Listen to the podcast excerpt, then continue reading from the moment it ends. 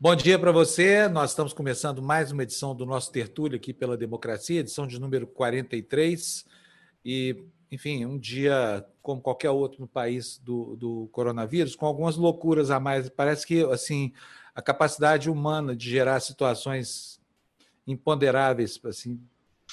Bom dia para ah, você. Sim, desculpa, eu estou aqui ouvindo o áudio errado aqui, achei que a gente não estava no ar ainda, então perdão aqui para vocês existe um atraso aqui entre o momento que eu falo e o momento que você recebe, de, de uns 8, 10 segundos, e eu achei que a gente não estava no ar ainda.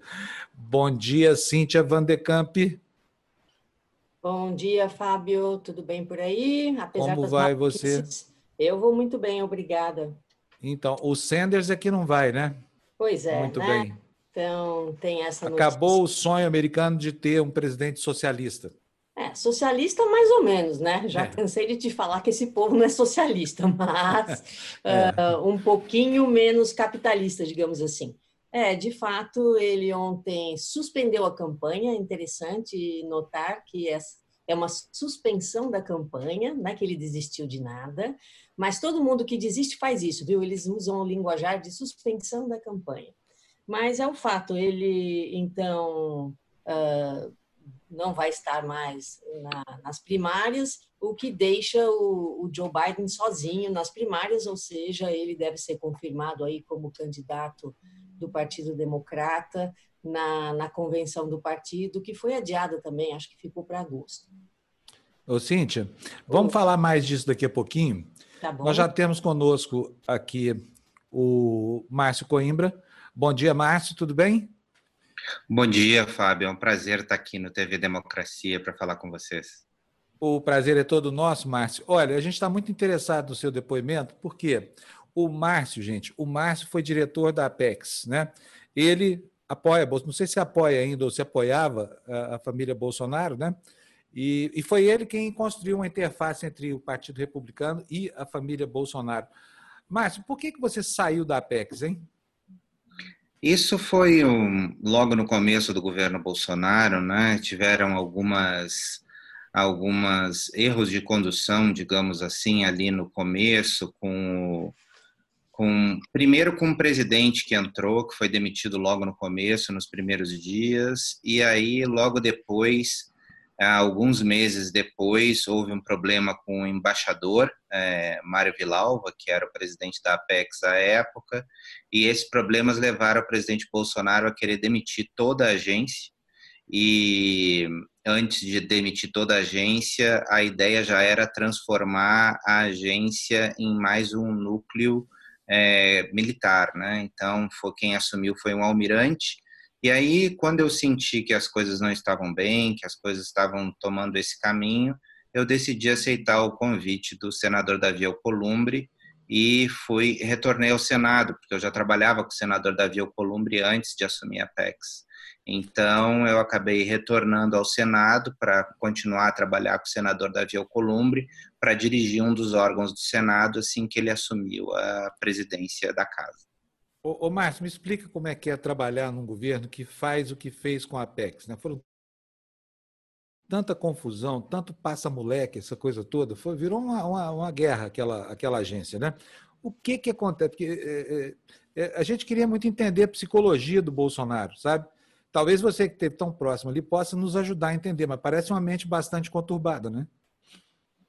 É, o, o, que aconteceu ali na PEX foi uma coisa muito complicada, né? Porque eu acho que o governo ainda estava se ainda estava colocando os pés no chão, ainda estava se conhecendo, conhecendo como agia o presidente, quais eram as suas, qual era a sua forma de governar, né? E ainda aquilo ali estava um pouco confuso naquele começo. E o grande problema que a gente tem com a PEX é que a Apex ela possui uma enorme, um enorme orçamento. Né? A Apex controla, é, via sistema S, 800 é, milhões de reais por ano. Então, é, isso é sempre um foco de cobiça, digamos assim, né? altos contratos de marketing e tal. E nós começamos com a ideia realmente de é, limpar a agência, de resolver os problemas. Nós tínhamos por exemplo, pessoas é, contratadas na Apex lá, há, há anos, há muito tempo, e o TCU dizia que essas pessoas estavam irregulares, porque a Apex tinha um sistema de contratação via processo seletivo, ainda possui. E nós tínhamos pessoas no processo seletivo esperando para ser chamadas. E ao longo dos anos, né, ao longo dos governos é, que tiveram, nenhum governo tomou essa atitude. Então, minha primeira atitude quando eu cheguei na Apex foi cumprir com a determinação do TCU, nós afastamos 73 pessoas, e eu acho que a partir daí, Fábio, isso passou, causou e gerou em muita gente é, um, um, um desgosto em relação ao que estava sendo feito. Não digo o presidente Bolsonaro, mas grupos políticos que tinham interesses dentro da Apex, eu acredito que passaram a agir contra esse impacto de gestão que a gente deu é, no começo e uh, começaram a soprar coisas, acredito, é, no ouvido do presidente a coisa começou a começar a tomar começou a tomar contornos é, indefinidos e também nós não sabíamos como agir nesse momento porque também nós não sabíamos em que bases o governo ia ser formado, né? Como que o governo ia lidar com o Congresso Nacional, como que o Congresso ia criar suas alianças, é, como que o presidente iria governar. Então isso tudo ainda não estava muito claro. Então diante de todo essa todo esse imbróglio, digamos assim, aí eu resolvi sair e a Apex foi mais um órgão que foi militarizada, né? Ela foi assumida por um almirante, vieram várias pessoas do exército também, da BIM, é, é, da Marinha, e hoje a Apex está na mão desses grupos. Virou quase que um quartel, né? É, que me explica uma coisa, qual, é, qual foi a influência do Olavo de Carvalho nessa disputa toda que aconteceu lá, Mário Vilalva e Companhia Limitada? Pois é, isso é curioso, porque muitas pessoas falavam que nós participávamos de um núcleo olavista, né? O que que, por que que isso acabou acontecendo? As pessoas achavam que eu, por exemplo, era de um núcleo olavista, porque na realidade eu fui convidado para assumir essa diretoria da Apex pelo chanceler Ernesto Araújo, né? Mas nunca houve essa influência do Olavo de Carvalho ali na Apex. É, não comigo, não com as outras diretorias, nem, nem com a presidência. É, o Olavo de Carvalho ele não tinha influência na PEX, ele não tinha influência nem sobre o que era decidido dentro da PEX e não indicou os membros da PEX. Como o chanceler Ernesto Araújo foi, indi, foi indicado, apoiado pelo Felipe Martins, que é o assessor especial da presidência, né? como isso já tinha acontecido no passado, todo mundo acreditou que todas as pessoas que o, que o ministro Ernesto indicasse fossem de um núcleo olavista, mas não. Eu era uma pessoa, por exemplo, que vim do Congresso Nacional, que trabalhou no passado no Partido Republicano nos Estados Unidos, com partidos conservadores europeus também, e fui é, exatamente escolhido porque eu tinha esse trânsito internacional que é importante para a agência também. Então, por isso que o ministro acabou me escolhendo, né? Então, isso não passou pelo Olavo de Carvalho, nenhum tipo de contato do Olavo de Carvalho. Acredito que o, que o Olavo de Carvalho tem influência em outras áreas. Né? O Felipe Martins é aluno dele, né? eles têm uma clara ligação. É, no Ministério da Educação também teve a indicação do Vélez, que passou pelo Olavo de Carvalho, mas eu não acredito que é, no Ministério de Relações Exteriores isso tenha uma influência, digamos assim, uma influência direta. O Olavo de Carvalho decidir ou influir nas decisões ou escolha de nomes, né? Isso realmente eu não vi durante o governo. Você nunca nem foi aluno do, do Olavo de Carvalho? Não, não. Na verdade, pagou, pagou a conta de algo que você não consumiu. Isso sobrou não, a conta. Não, consumi. Na verdade, eu sou um liberal, né? Se eu tivesse que estar em algum núcleo eu estaria no núcleo do Guedes, porque eu sou um dos dez membros do Brasil que faz parte da Montpellier Society, que é uma sociedade internacional é, formada em 1947, que tem oito prêmios Nobel, fundada pelo Frederick Hayek, que foi Nobel de Economia. Então, eu trabalhei no Instituto Hayek em Viena, né? eu faço parte da Montpellier, há décadas fui indicado pelo é, pelo ex-embaixador Roberto Campos para fazer parte da Montpellier. Então, na realidade, a minha, a minha formação, Fábio, ela é toda dentro do núcleo liberal, né? Então, Entendi. como os liberais na Europa são ligados aos conservadores em vários governos, como na Angela Merkel, da CDU, com a CSU, é, espanhol, onde eu trabalhei com o ex-presidente José Maria Aznar. Então, como os liberais e conservadores ali andam juntos na política europeia, é, eu, eu acabei me aproximando de vários líderes conservadores em função da minha, da minha origem liberal. Né? Uhum. Mas se eu estivesse em algum núcleo do governo, certamente eu estaria dentro do Ministério da Economia.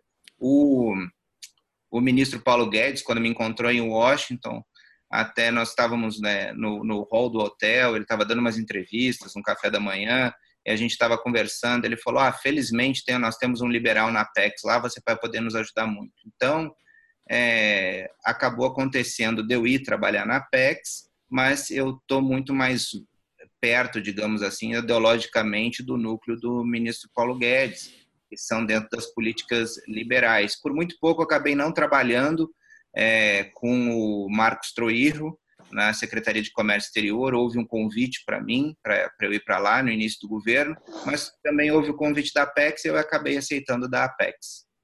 Você sabe que a gente fica muito contente que quando encontra um, uma pessoa que se auto-intitula liberal e conservador e não é troglodita, porque é, é, é, existe um estigma, tem, tem, muita gente achando que para você ser liberal e ser conservador, você precisa ter aquele comportamento da família Bolsonaro.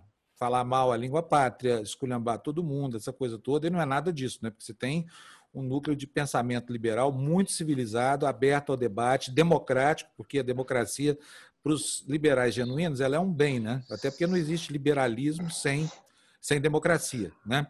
É, oi, Juliana, bom dia. Bom Juliana tá dia, tá tudo bem, Fábio? Juliana, tudo bem. A Juju teve problema lá na rede da internet. Está horrível. Hoje é o tá pior tá dia de todos aqui. A gente está é. te escutando. Ju, nós estamos com uma pessoa aqui que é o, vendo é o você Márcio travado. Coimbra. Tá, deixa eu te ah. falar. Nós estamos com o Márcio Coimbra aqui. A sua imagem está ótima, tá? É, o Márcio Coimbra uhum. foi diretor da Apex, é assessor do, do, do Senado é, Federal, mas ele é um liberal genuíno é, e, e, uhum. e, enfim, que foi tido como olavista sem nunca ter sido, entendeu? Então, assim, é uma pessoa que formula essa coisa toda, que está identificada com o campo, com, com o campo uhum. da direita, por ser conservador e liberal, e pode ajudar a gente a entender algumas coisas que estão acontecendo aqui. Tá? Sim. Ô, Márcio, deixa eu te perguntar uma coisa. O mundo está diante de uma situação para a qual o liberalismo clássico não tem muita solução. Tanto que quando há uma crise dessas, acaba, acaba havendo o uso de ferramentas heterodoxas. Por exemplo, até o Keynes, que era um liberal super autêntico, usou essas ferramentas lá para tirar os Estados Unidos da crise da década de 30. Né? Eu queria saber de você por que, que o neoliberalismo não que o liberalismo, não o neoliberalismo, que o liberalismo não funciona em períodos de calamidade ou de grande comoção popular. Fábio, eu acho que é o seguinte, eu acho que o liberalismo ele é ele tem ele é mal lido, né? Em, no mundo é, recentemente. É, por quê? Porque o liberalismo ele é sempre é, estigmatizado com a completa ausência de assistência do Estado. E isso não significa que é uma completa ausência de, de poder do Estado é, na economia, de uma, de uma forma geral. Muito pelo contrário, nós temos em políticas liberais de assistência, como, por exemplo, é, o que seria o embrião da ideia do Bolsa Família, é uma ideia que veio dentro do liberalismo, porque custa mais barato para o Estado ele ajudar as pessoas a saírem da extrema pobreza do que efetivamente essas pessoas depois pesarem dentro de um sistema. Então, existe um modelo de transição. Então, os liberais não, não advogam a ausência de Estado. Os liberais advogam um Estado mínimo. E eu tenho certeza que os liberais acreditam em soluções menos interventoras, inclusive em momentos de crise, mas eles acreditam que em certos momentos nós precisamos de políticas de intervenção, como neste caso que nós estamos é, vivendo na época da pandemia. Nós vemos o ministro Paulo Guedes, por mais liberal que ele seja, ele está adotando políticas é, de, de assistência, é, mesmo sendo um liberal, e eu acredito que isso vai ao encontro de muitos princípios do liberalismo. Então, e eu também não gosto de tratar as coisas, Fábio, de maneira estanque, sabe? É, eu acho que na política a gente precisa ter pontes de entendimento entre os dois lados, né? Eu costumo sempre lembrar do que o do que foi avisado ao Churchill logo que ele começou no parlamento. Ele falou olhando para o outro lado do parlamento, onde estavam é, onde estavam o, o outro partido. Ele disse: nós vamos acabar com os nossos inimigos. Aí alguém do lado chegou para ele e falou assim: Não, meu amigo, lá são seus adversários. Seus inimigos estão sentados aqui do seu lado. Então, a política, nós temos adversários, nós não temos inimigos. E eu acredito que em momentos de crise nós precisamos de políticas conjuntas. Quer dizer, se eu faço parte de um grupo liberal e do outro lado eu tenho um momento de crise e eu tenho pessoas com soluções que passam é, por políticas sociais, por social-democracia, nós precisamos fazer uma confluência entre as políticas no momento de crise, porque o objetivo de todos é o mesmo, é a melhora da população. Nós acreditamos em caminhos distintos, mas existem várias formas da gente alcançar o bem-estar da população e o bem-estar da nação e do país. Então, eu acredito sempre nesse diálogo e em convergência. Inclusive, em momentos de crise, em, é, em diversos países que são parlamentaristas no mundo, e eu sou um parlamentarista convicto também, porque eu acho que no presidencialismo a gente compra agonia a prazo quando erra no voto, né? Eu acho que em regimes parlamentaristas nós vemos é, governos que, que unem direita e esquerda, social-democratas, socialistas e conservadores e liberais em grandes gabinetes de consenso em épocas de guerra, em épocas de crise. Então, eu acredito nisso. Eu acredito que as soluções em momentos de crise são conjuntas. Eu, como liberal, não sou dono da verdade. Como acredito que os socialistas não são donos da verdade, nem os sociais-democratas, ninguém é dono da verdade. Nós acreditamos em caminhos diferentes. E para arranjar uma solução em momentos de crise, nós devemos estar unidos e não divididos. Pois é, o presidente Bolsonaro. É, quer perguntar, Juju? É que está tão tá ruim, vocês conseguem tua... me ouvir? A gente consegue, mas está mal. Tenta melhorar um tá, pouquinho a sua conexão e a gente, a gente você faz a próxima tá pergunta, ruim. tá? É, o presidente Bolsonaro. Aliás, deixa já que eu tá, interrompi, estou então, vendo o Jamil aqui. Tá. Jamil Chad tá, já está na nossa escuta, ele tem um monte de trabalho lá, na, na, lá em Genebra, na Suíça, ele é o nosso correspondente na Europa. Vou conversar com o Jamil agora. Então, Márcio, se quiser participar da conversa, está convidado, tá? Obrigado. É, Jamil, bom dia, tudo bem? Bom dia, bom dia, pessoal. Bom dia também, Márcio. Saudações. Ô, Jamil, o que, que temos de importante hoje aí na, na sede do, do, da, da Organização Mundial de Saúde? Olha, Fábio, hoje marca, basicamente marca 100 dias é, da, da, do primeiro registro do coronavírus. Né? Esses 100 dias que mudaram o mundo, esses 100 dias que colocaram, basicamente, ou evidenciaram ah, como basicamente a comunidade internacional não conta com líderes, e hoje nós tivemos na ONU, no Conselho de Direitos Humanos, uma primeira reunião dos países para lidar justamente com o impacto é, do coronavírus e da pandemia. E aí, é, Fábio, é impressionante, porque o Brasil veio sendo é, basicamente alvo de uma avalanche de denúncias, principalmente contra o presidente Bolsonaro, por conta da, da, do seu comportamento, por conta da, é, de minimizar a crise, etc. E a participação do governo brasileiro hoje, Fábio, eu posso te dizer, foi absolutamente chocante. É, o governo brasileiro, é, obviamente, participou da reunião e, quando a embaixadora foi falar, ela basicamente usou o tempo que ela tinha para atacar outros países, é, para dizer que era um absurdo que os países estavam re, é, restringindo é, o que, claro, é um problema, é a exportação é, de produtos essenciais, produtos médicos essenciais, e que isso precisava parar e basicamente usou o seu tempo para atacar os outros países. É, obviamente, essa foi uma estratégia, por quê? Porque você usa o tempo e você não responde justamente às é, denúncias. Eu ia te perguntar isso, porque o Brasil é o país mais denunciado, da, da imagino, no é. contexto da Organização Mundial de Saúde, né, Jamil? É, certamente, isso não, não resta nenhuma dúvida junto aí com outros amigos, né? Hungria, Viktor Orbán e de outros é, outros parceiros que eu diria é, uma companhia lamentável, né? essa é a realidade.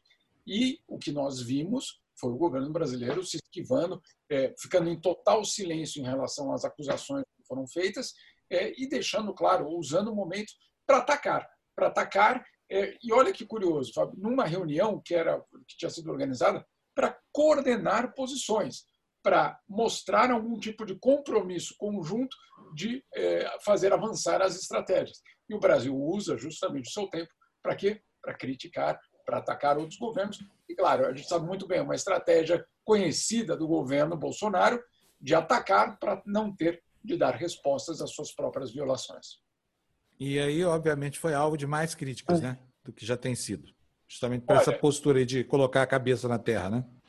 É, é, a grande preocupação é com o fato de você ter um país com 200 milhões de habitantes é, hesitando é, entre tomar medidas é, recomendadas pela OMS e justamente é, seguir o seu próprio caminho. O problema é que, nesse caso, não tem o seu próprio caminho. O próprio caminho vai ter que ser lidar com a pandemia. Então, é uma, uma, uma reunião que deixou. eu, eu, eu não esperava muito dessa reunião, para ser muito sincero, Fábio, mas é, escancarou é, que nós sim temos um problema muito sério e que a diplomacia brasileira cumpre esse papel é, de respaldar o seu próprio governo com táticas como a de hoje, de atacar. O curioso é porque é, é, é você teve outros países que também usaram a reunião para atacar, mas olha que curioso, são países que você diria é, são impresentáveis, né? a Venezuela de Maduro, a Coreia do Norte, ah, no caso, a Rússia, é, o Irã, Cuba, esses governos foram, é, usaram justamente essas mesmas táticas, a de acusar, a de, olha, é, estamos com um problema muito sério, em vez de lidar com o meu problema, eu vou dizer assim, Fábio, olha, não é possível, cara, essa camisa sua não é possível, né? quer dizer, mudando completamente o assunto e realmente muito estratégica. O Brasil é, a... exatamente a questão é, repetiu a mesma estratégia de Cuba, de Venezuela, do Irã. Que beleza de companhia, hein? Ô, Jamil, a Madeleine Laxico, ela fala que essa tática chama moving the goalpost, que é o seguinte, você, quando o adversário faz um gol, você fala, opa, peraí, não é nada disso não, a trave estava do lugar errado, aí você leva a trave para o outro lado. Isso. Né? Aí que o adversário vai lá e faz outro gol, você fala, opa, peraí, na verdade a, a, a, a, frase era um metro e meio, a trave era um metro e meio para cá. É isso, que é uma técnica né, de, de de, é. enfim, de, de oratória e de discurso político, né? Agora, Fábio, só, só uma questão, uma, uma questão importante até é. da, reunião. Pois não. Você tem essas reuniões que normalmente os governos falam, olha, é, no caso de Cuba e Venezuela, né, ou do Irã, olha, eu acuso o governo americano por conta das sanções, e essas sanções é, não estão deixando o meu governo agir de forma adequada em relação à pandemia, etc, etc. Tá. Quando foi a vez do governo brasileiro acusar, ele acusou países sem nome. Né? É aquela. É assim, ah, não país... citou o nome de ninguém? Não. Ou seja, se o você mundo. tem um problema, se você tem um problema real, né, numa reunião dessa, nós temos um problema real com tal ou com o país tal. Mandou direto ainda, não, não. Agora você vai, olha, países estão é aquele negócio, né? aquela conspiração. Olha, é, agora, é verdade, existe esse problema? Claro que existe problema. Então vamos tratar dele, vamos. Qual país? É, difícil, sem dizer o nome. Tá bom, Jamil, beleza. Muito obrigado para você uma vez mais. Bom dia aí Bom no Genebra. Juízo, tá? E cuidado com o corona. Estamos aqui. Eu falo isso todo dia, mas o Jamil tá, Jamil já teve coronavírus. É igual o Bolsonaro. Ele teve, mas disse que não sabe que teve. O Jamil testou, não testou. O Bolsonaro testou e não falou o que, que tinha, né? Fábio. Oi, Juju. Você me ouve aqui? Ouço o meu muito com... bem. Ouvia. Eu ouvia muito bem a Juju, não estou ouvindo mais, não. Ah, mas vamos voltar aqui a falar com, com o, o Márcio aqui, porque, enfim, ele tem ótimas é, referências aqui para gente. Oi. E eu tô, Oi, Juju. Juju, não dá, sua internet tá, horrível, tá viu? Travado aqui. É, vamos, vamos desistir dessa tá, internet. Eu vou sair de novo, eu vou sair, eu vou sair. Isso, isso. Ô, Márcio, isso aqui é o seguinte, nós Eu vou tentar sujeitos... entrar de novo. Tá, nós estamos sujeitos à restrição de todo mundo aqui, né? Com, com essa, essa. Enfim, quando a gente no Brasil tem um sistema de banda larga em que o lobby das operadoras é muito eficiente. Elas conseguiram sempre lá na, na na Anatel a permissão para vender sem entregar só 10. Então, eles já eles tinham, por tradição, por cultura, entregar o mínimo que eles podem por contrato, e agora que está todo mundo em casa, não tem nem os 10. Então, a gente fica travando aqui toda hora, dá uma bela irritação na gente, porque nós temos que levar a cabo uma transmissão limpa, e quem está vendo, porque precisava ter a mensagem inteira. Né? Mas, felizmente, em Brasília as coisas parecem estão funcionando melhor, porque a sua imagem está ótima aqui. Deixa eu te perguntar uma coisa. É, eu gosto muito de, de, conversar sobre essas coisas que são quase filosóficas, assim, com, com liberais abertos ao, ao diálogo. É, eu gostaria de saber o seguinte: existe alguma compatibilidade entre liberalismo, o liberalismo genuíno, e ditadura, regime de força, ou não? Não, de forma alguma, né? O liberalismo, se a gente for olhar as teorias é, claramente dentro de um espectro das teorias políticas, nós vemos que o, você pode, pela direita ou pela esquerda, chegar a um sistema autoritário ou totalitário. E quem está do outro lado são os liberais e até os anarquistas, que advogam a ausência completa de Estado, que seria o completo antagonismo a um sistema totalitário. Né? Então, é, o antagonismo a um sistema autoritário é o liberalismo. Você pode ter o liberalismo ao lado de governos conservadores, mas não significa que esses governos conservadores eles exerçam a ausência de liberdade. Né? Essa ausência de liberdade existe em governos conservadores de direita que começam a flertar com o autoritarismo. Você pode chegar ao autoritarismo pela esquerda e pela direita. Né? Ou como você pode chegar ao liberalismo por um liberalismo via esquerda e ao, pelo liberalismo também via direita. Né? Você tem governos, por exemplo, conservadores liberais, como o que eu trabalhei na Espanha, que é o do José Maria Aznar.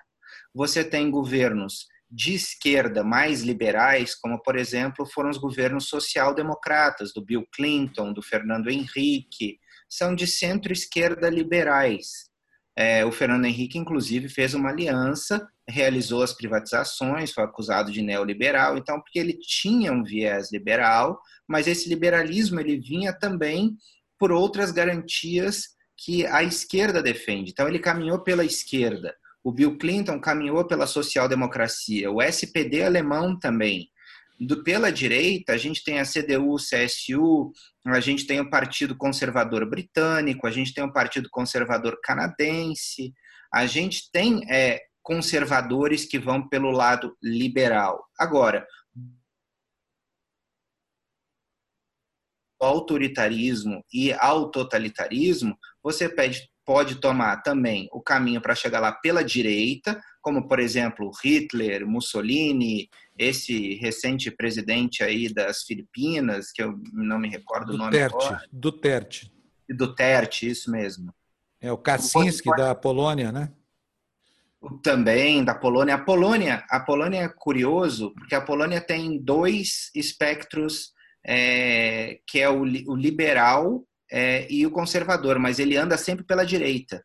A, a Polônia, desde, a, desde o fim do regime comunista, ele é um, é um país que anda pela direita. O comissário da União Europeia, o Donald Tusk, ele era o líder da direita é, liberal na Polônia. Quando eu morava na Europa, inclusive, ele ganhou, ele, ele assumiu o governo, ficou bastante tempo e depois foi, é, foi para Bruxelas. E você tinha também os irmãos Kaczynski, que era uma, um, digamos, um conservadorismo é, um pouco mais autoritário. Então, na Polônia, a gente tem essa, essa mudança entre duas direitas, uma conservadora e uma liberal, que vão se alternando no poder. E também pela esquerda, a gente pode chegar, voltando ao raciocínio anterior, para o autoritarismo. E aí isso a gente conhece, né? O Hugo Chávez, são vários é, uh, vários exemplos que a gente tem que a esquerda que pode começa a se tornar autoritária, que pode chegar ao totalitarismo, fazendo paralelo com o mesmo período histórico, seria o caso da União Soviética, depois seria o caso de Cuba. que chegaram a regimes totalitários, autoritários barra totalitários, vindo pela esquerda. Então, essa diferenciação de esquerda e direita, ela não pode ser simplista e dizer, ah, são os esquerdistas, são os direitistas. Não, nós temos nuances dentro dos dois lados. Nós temos pessoas... Cada um tem os seus defeitos e as suas virtudes. Né? E as suas virtudes, sim. Eu acredito é. que as virtudes maiores estão do lado do liberalismo, porque o liberalismo acredita na democracia como elemento essencial. Não existe liberalismo sem democracia. No momento que você tem limitação da democracia, você está partindo para um regime autoritário, seja pela direita ou seja pela esquerda. Então, é, liberalismo não rima com a ausência de democracia. Olha, explica para gente qual é a diferença entre conservador e reacionário. Por que, que uma coisa é uma coisa e outra coisa é outra coisa? Pois é, esse é um problema que a gente tem em vários lugares do mundo hoje.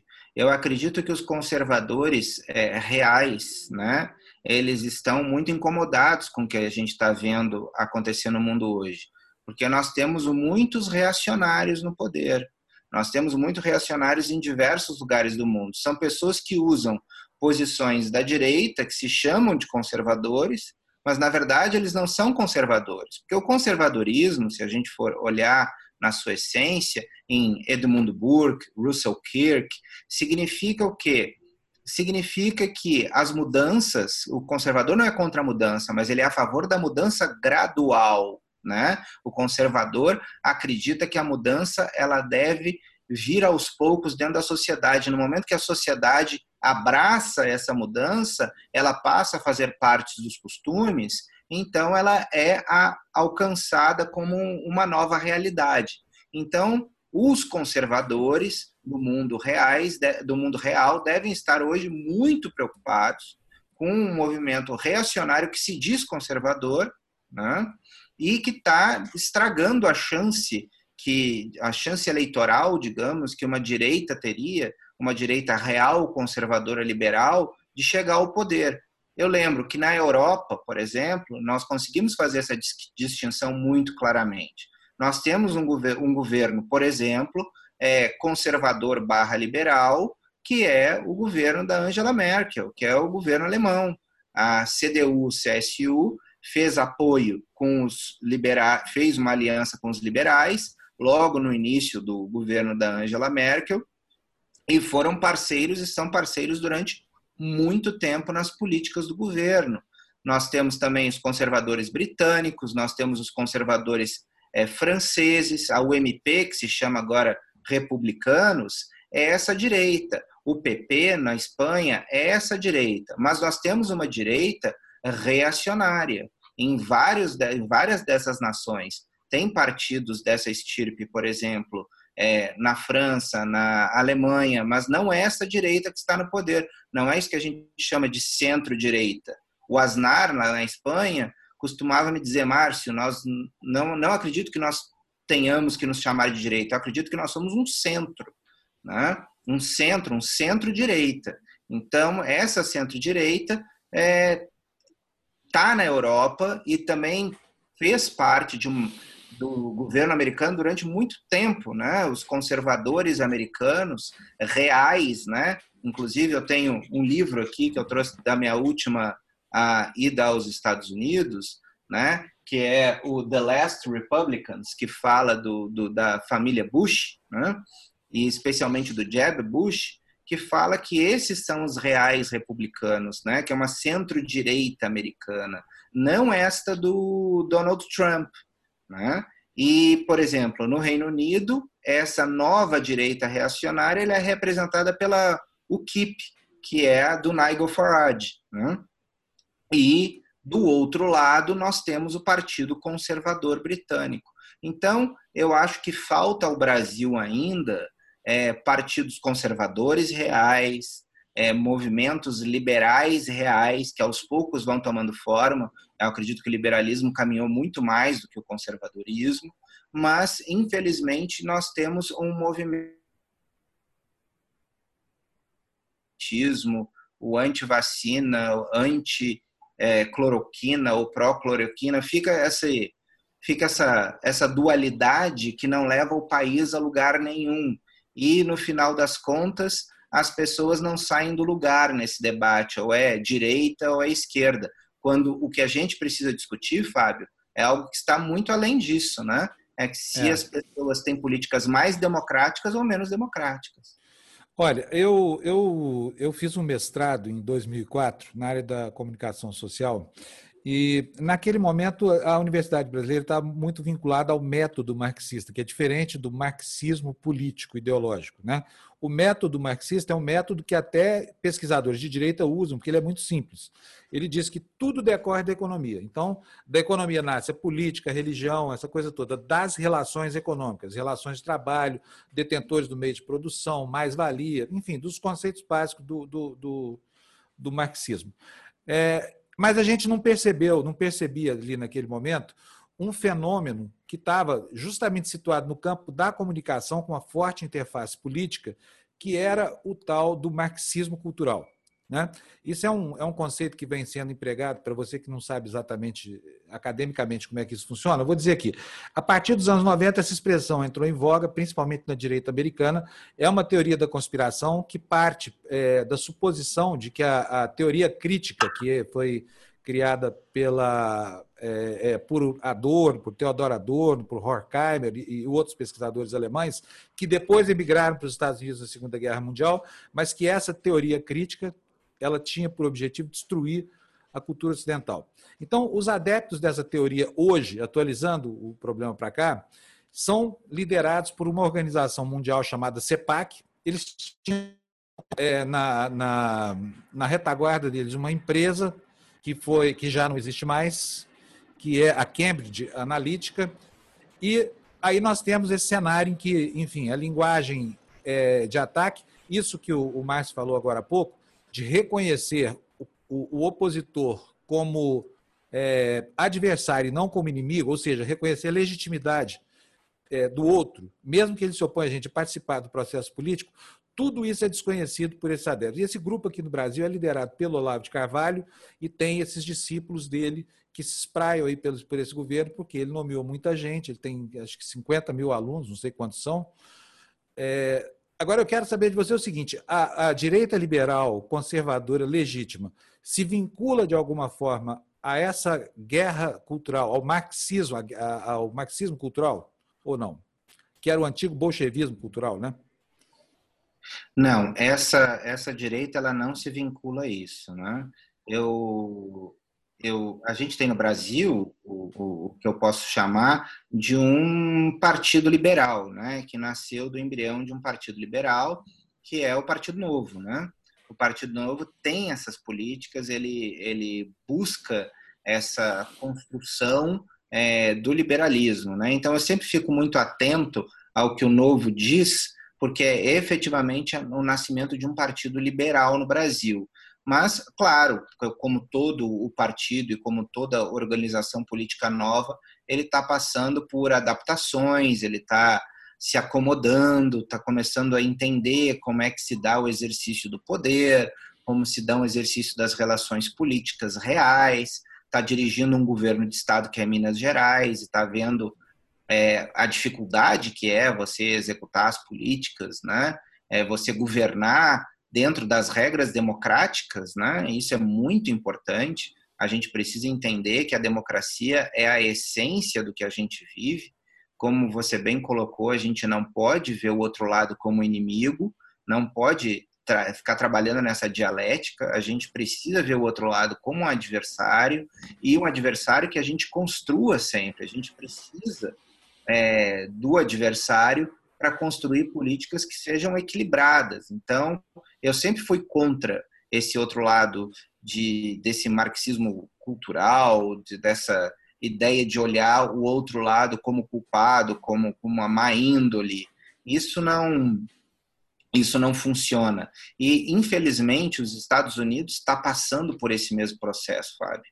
É, o, o recrudescimento é, do Partido Republicano é, dentro dessa, dessa veia trampista, né, ela tem esse caminho. Eu trabalhei muito tempo dentro do Partido Republicano e eu conheço o partido por dentro. Tem diversas alas lá dentro.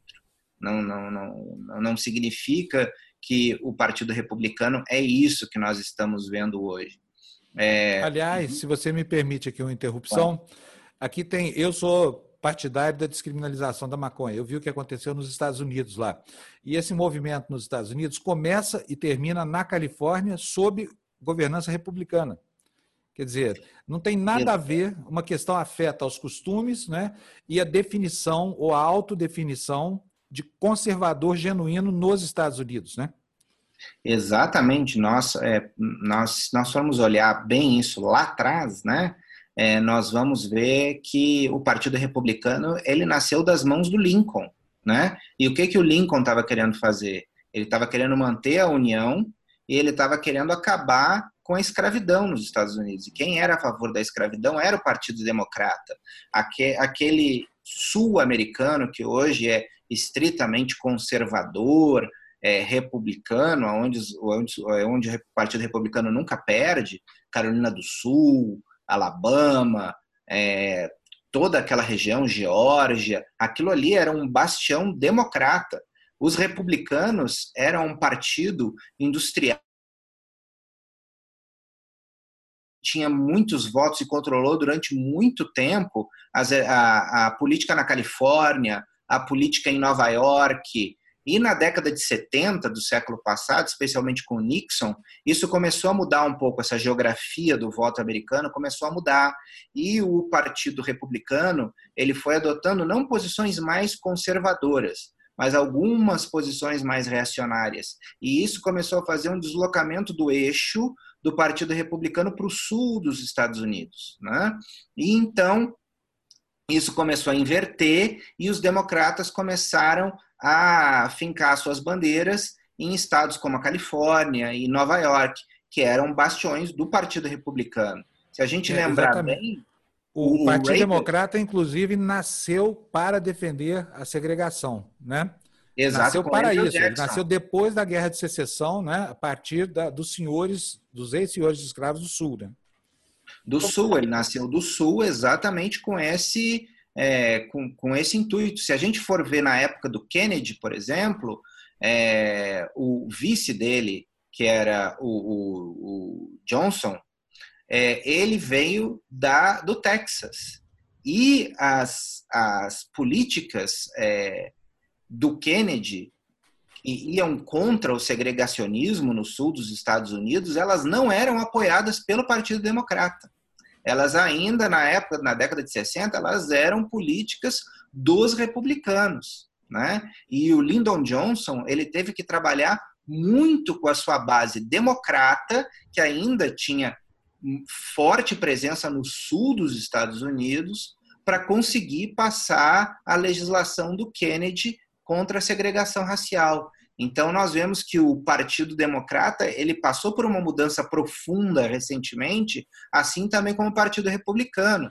Se a gente for lembrar, o Reagan ele foi governador da Califórnia, quer dizer, um presidente republicano, conservador, era um líder na Califórnia. Então a gente está falando aí da década de 70, década de 80, quando isso começou a mudar. Então, eu acho que a gente tem que entender muito o que é o Partido Democrata, o Partido Republicano e por onde eles andaram transitando é, nos últimos tempos. Eu tenho muitos colegas dentro do Partido Republicano nos Estados Unidos que acabaram votando na Hillary na eleição passada e que provavelmente nessa irão votar no Biden, porque eles são republicanos, digamos, raiz, né? São republicanos que fazem parte do core do partido, né? Essa, esse grupo ligado, por exemplo, à família Bush, é, são, é, são republicanos da, na sua essência. E eles não são, eles não apoiam o governo Trump, porque eles não acreditam que o Trump seja um real conservador e que ele usa a causa conservadora em seu benefício próprio. Bom, deixa eu apresentar aqui, nós já temos conosco aqui o psicólogo Eliseu Neto. Bom dia, Eliseu, bem-vindo aqui ao nosso programa. Prazer estar aqui. É, vamos botar você na conversa já. E eu quero mostrar para os dois uma preciosidade que a gente tem aqui na nossa televisão, tá? A gente está falando sobre democracia, as origens do Partido é, Democrata, né? do, do GOP, The Great Old Party, lá que é o Partido Republicano. E nós temos com a gente aqui uma pessoa, é, viu, Márcio, que é parente do George Washington. Você acredita nisso? O primeiro presidente americano foi presidente Onde? americano lá, se eu não me engano, 1732. Quer ver só quem que é? Cynthia Van de Camp Washington. Muito chique isso, não é não? Sabe, o George Washington contei, nasceu contei, em, em 1732 e morreu em 1799. Portanto, ele é, não pode ter sido presidente em 1732. É, é né? verdade. Né? Eu confundi a data de nascimento com a data do. Ele foi presidente aí em quanto? 1750? Depois da. Não, Fábio, depois da, da Declaração de Independência, que foi em 1776, ainda houve 13 anos aí de confusão com a Inglaterra. Uh, enfim, uh, o George Washington fez o mandato dele, acredito eu, que uh, no final dos anos 1770, 1783, se eu não me é, engano. É. Já era velhinho, já era da nossa idade. Não, assim, ele né? morreu meio jovem, né? É, bom, tá bom, se você acha que a gente é velhinho, velhinho é você, é, tá? Eu infelizmente. É. Agora, olha só, é, é, Cíntia, Diga. É, mas, mas é, ele foi um presidente, ele inaugurou, né, praticamente todas as fundações da democracia americana, porque as leis lá não são todas escritas, né? São os costumes que valem. E ele criou a tradição de exercer, de transferir a presidência. Com, não sei se ele teve dois mandatos, acho que teve dois mandatos. Dois né? mandatos, sim. É. E, partir, recusou. Então... É, o George Washington tem um, uma tradição bem documentada de fazer circular o poder. Né? Quando ele era general do exército, ele também fez isso. Ele se recusou a continuar uh, em alguns momentos para que houvesse uma. uma uma alternância no, no, poder. E na presidência fez a mesma coisa, ele se recusou a um terceiro mandato. Ele tinha um, uma unanimidade e foi lá e disse que não, que não ia, que precisava, que, que a alternância do poder era importante numa democracia. É, ele criou a tradição, mas depois teve um presidente, se eu não me engano, Roosevelt, que quebrou Sim. essa tradição, né? Sim, ele ficou De... quatro, quatro mandatos, o Roosevelt, o mandato dele, porém foi uma questão da, da Segunda Guerra Mundial, da depressão. Então, naquele momento, eu acho até que não foi uma, uma coisa ruim, é, e até porque ele foi eleito, né? Ele, ele, não, é. ele não era ditador, ele foi eleito todas as vezes. É, exatamente. Tá vendo só, Márcio, como é que esse canal aqui é chique? A gente tem uma tataraneta, uma, uma, a esposa de um tataraneto do tetraneto, sei lá como é que Ai, chama, do, do George Washington, do fundador da grande pátria americana. Ó, oh, Fábio, eu vou te falar, a próxima vez que você vier nos Estados Unidos, você deve ir lá em Mount Vernon, é, onde era a casa do George Washington. Ele já, acho que há uns 10 anos, talvez, abriram um centro lá uh, de educação sobre a democracia, sobre a vida do George Washington, que é uma coisa espetacular. Pode ir lá visitar, que vale a pena, a gente aprende muito lá. Eu vou, você vai me levar lá, tá? Quando eu for tá da próxima vez. Então é isso, mas é, é, a democracia americana é uma democracia que já vem sobrevivendo desde a, a, Declaração de Independência, né? E sempre muito forte, baseada numa Constituição absolutamente enxuta, né? com pouquíssimas emendas. Não sei, acho que são 23 emendas. Quantas são, Cintia? É, acho que é isso aí, 20, 23 emendas, é. né? Para vocês terem ideia, a segunda emenda dá ao cidadão americano o direito de portar arma. Então, é uma confusão até hoje essa aí. Então, assim, é muito pois é. diferente da gente aqui. As leis não são todas escritas, vale a tradição. O presidente dos Estados Unidos tem só dois mandatos eh, consecutivos e nunca mais pode governar por causa do tataravô do marido da, da Cíntia, que criou essa tradição lá, foi quebrada só uma vez. É, Márcia, bom, eu quero só te agradecer, Márcia, foi uma conversa super interessante. Queria convidar você para voltar aqui. É muito bom a gente poder mostrar para as pessoas, enfim, que ser de direita não é ser troglodita, que isso é outra coisa, né? É como é, por exemplo, achar que todo mundo na esquerda é como o Kim Jong-un ou como a família Castro lá em, Cuba, né? São, são estigmas que pesam sobre os dois lados da moeda. Você quer fazer pergunta, Cíntia? Não, eu só vou te dizer que são 27 emendas, 10 originais e 17 que foram colocadas depois. É, 27 emendas, é, exatamente. É, eu sabia que eram 20 e poucas. Bom, mas muito obrigado, viu, Márcio? A gente se encontra numa próxima, tá? Obrigado, Fábio. É um prazer estar aqui. É um prazer estar no teu programa, estar aqui com os teus é, telespectadores, internautas, né, que estão acompanhando, especialmente nesse período de quarentena, e deixar um recado para todo mundo aí ficar em casa. A gente não pode sobrecarregar o nosso sistema de saúde, é a forma que a gente tem de se proteger. E na política, lembrando exatamente o que você falou, nós não temos inimigos, nós temos adversários. E isso nunca deve fazer com que a gente deixe de falar e que a gente deixe de conversar, que a gente deixe de convergir, porque é só conversando com o outro lado que a gente abre a nossa cabeça para novas ideias, né? É, e, uma, e uma mente que se abre para uma nova ideia, ela nunca volta ao tamanho original. Então, a gente precisa estar tá aberto e aproveitar esse canal para fortalecer a democracia, porque a democracia, o pluralismo e a liberdade é aquilo que a gente tem de mais importante na nossa vida. Parece que são valores abstratos, Fábio, mas não são, né? A gente sabe disso. Sem democracia a gente perde todo o resto. Então eu queria te parabenizar pela tua iniciativa, pela TV Democracia, por esse espaço, pelo Tertúlia, porque você fazendo um debate plural dessa forma, esclarecendo, você está ajudando a fortalecer a democracia, que é o que a gente tem de mais importante no país. Muito Eu obrigado. é que agradeço a sua presença aqui. Ô, Fábio. Fala, Ju. Consegui voltar. Oh, é, bem-vinda, Juliana. Boa tarde. Re... Juliana. De... Pois é, nossa, tá horrível mesmo aqui a internet com o Zoom hoje. Uma coisinha rapidinho para o Márcio. É, Márcio, você trabalha com Alcolumbre, é isso? Hoje? Isso, hoje eu trabalho com a Alcolumbre é, como uhum. um dos diretores do Senado Federal, num órgão que se chama Interleges, que faz a uhum. integração e a modernização do legislativo nas casas é, legislativas brasileiras, todas as assembleias e câmaras de vereadores. Tá, então traz o Alcolumbre no laço aqui também, da próxima vez que você vier, se você puder. Já vem os dois juntos. Combinado, eu falo com ele. Faz um lobbyzinho lá para nós, tá bom? Pode deixar. Bom, Obrigada, tchau, Márcio. Obrigadíssimo, viu? Um, tchau, tchau. um grande abraço. Um abraço. Muito boa a entrevista com, com o Márcio, gostei bastante. Agora nós vamos falar com o outro lado, né? Nós somos a TV Democracia, a gente abre espaço para todo mundo falar. Nós queremos ouvir o que as pessoas têm a dizer para que você possa formar a sua opinião.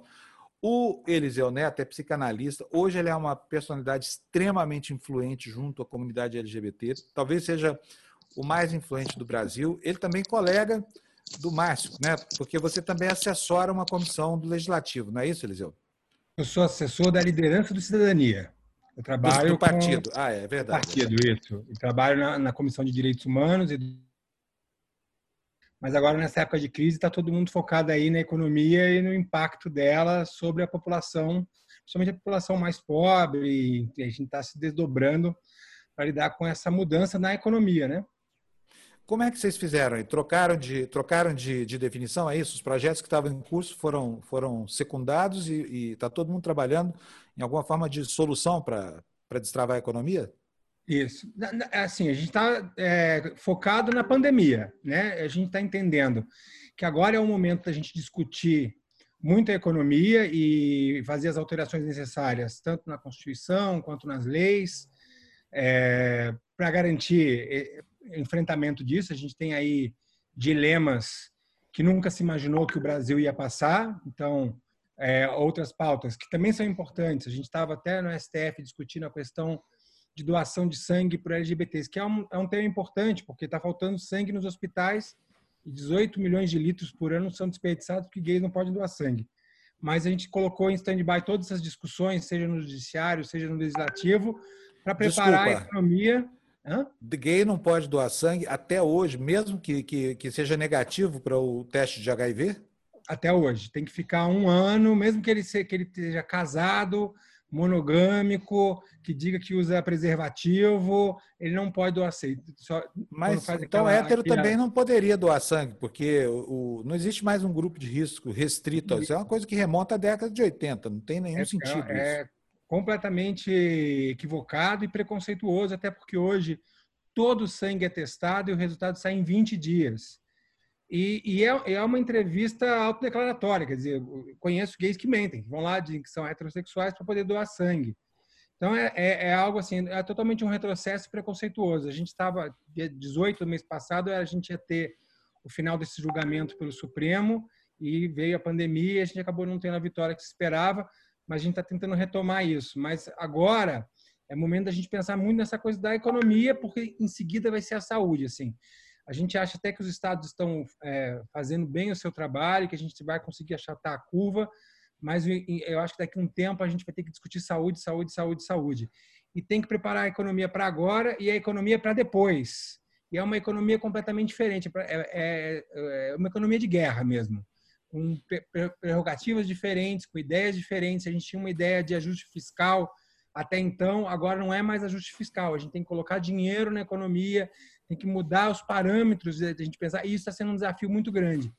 Então a gente tá, a gente tentou lá na liderança da cidadania criar uma equipe multidisciplinar, não só economistas, não só advogados, mas todo mundo para entender como é que isso repercute na vida das pessoas, como é que a gente pode garantir que as pessoas fiquem em casa, que as pessoas tenham acesso a, a, ao mínimo de dignidade, de proteção, porque as pessoas apavoradas, as pessoas até agora, ontem começaram a receber o dinheiro, as pessoas vão sair para a rua porque a fome é iminente, o desespero é iminente, todo mundo em casa, em quarentena, a angústia é muito grande. Então a economia hoje, ela vai, a economia sempre afeta tudo, né?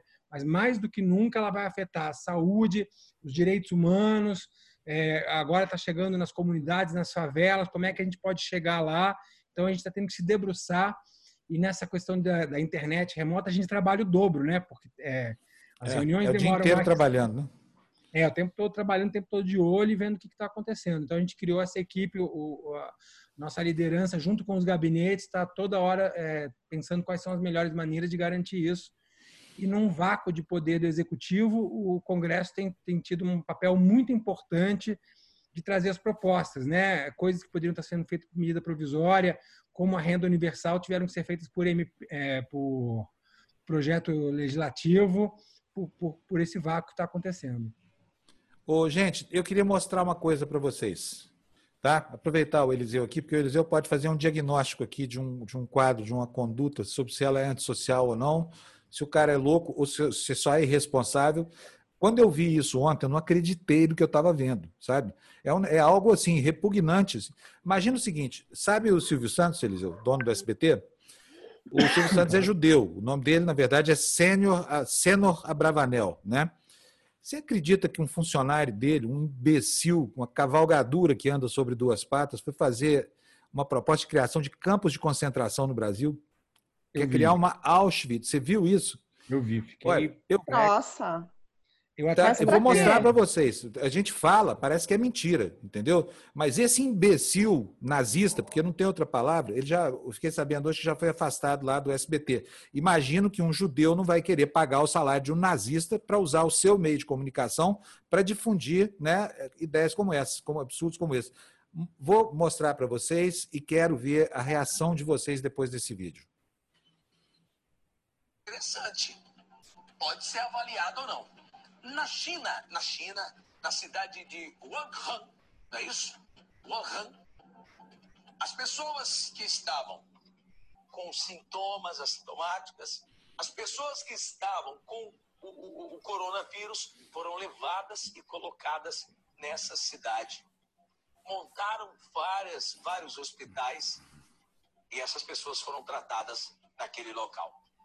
É interessante também, presidente, atenção, presidente, não seria interessante montar um local, o Exército, a Marinha, a Aeronáutica, montar um local onde é a todas as pessoas que tivessem os sintomas, todas as pessoas que tivessem o coronavírus, fossem levadas para esse local e bem cuidadas, bem tratadas, ao invés de espalhar da maneira que está sendo aí, em todos os lugares, montando, e um gasto excessivo, as cidades paradas.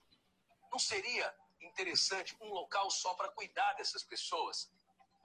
Não seria interessante pegar, por exemplo, o Exército, a Aeronáutica, a Marinha, montar um campo de, de concentração, de cuidados, com os equipamentos mais sofisticados, com os melhores profissionais e colocar essas pessoas com problemas é, ou com sintomas ah, tem um sintoma, constatou, leva a pessoa para lá, cuida dela lá com carinho. Que aí acaba também, presidente, que esse negócio de ter que espalhar dinheiro para os estados.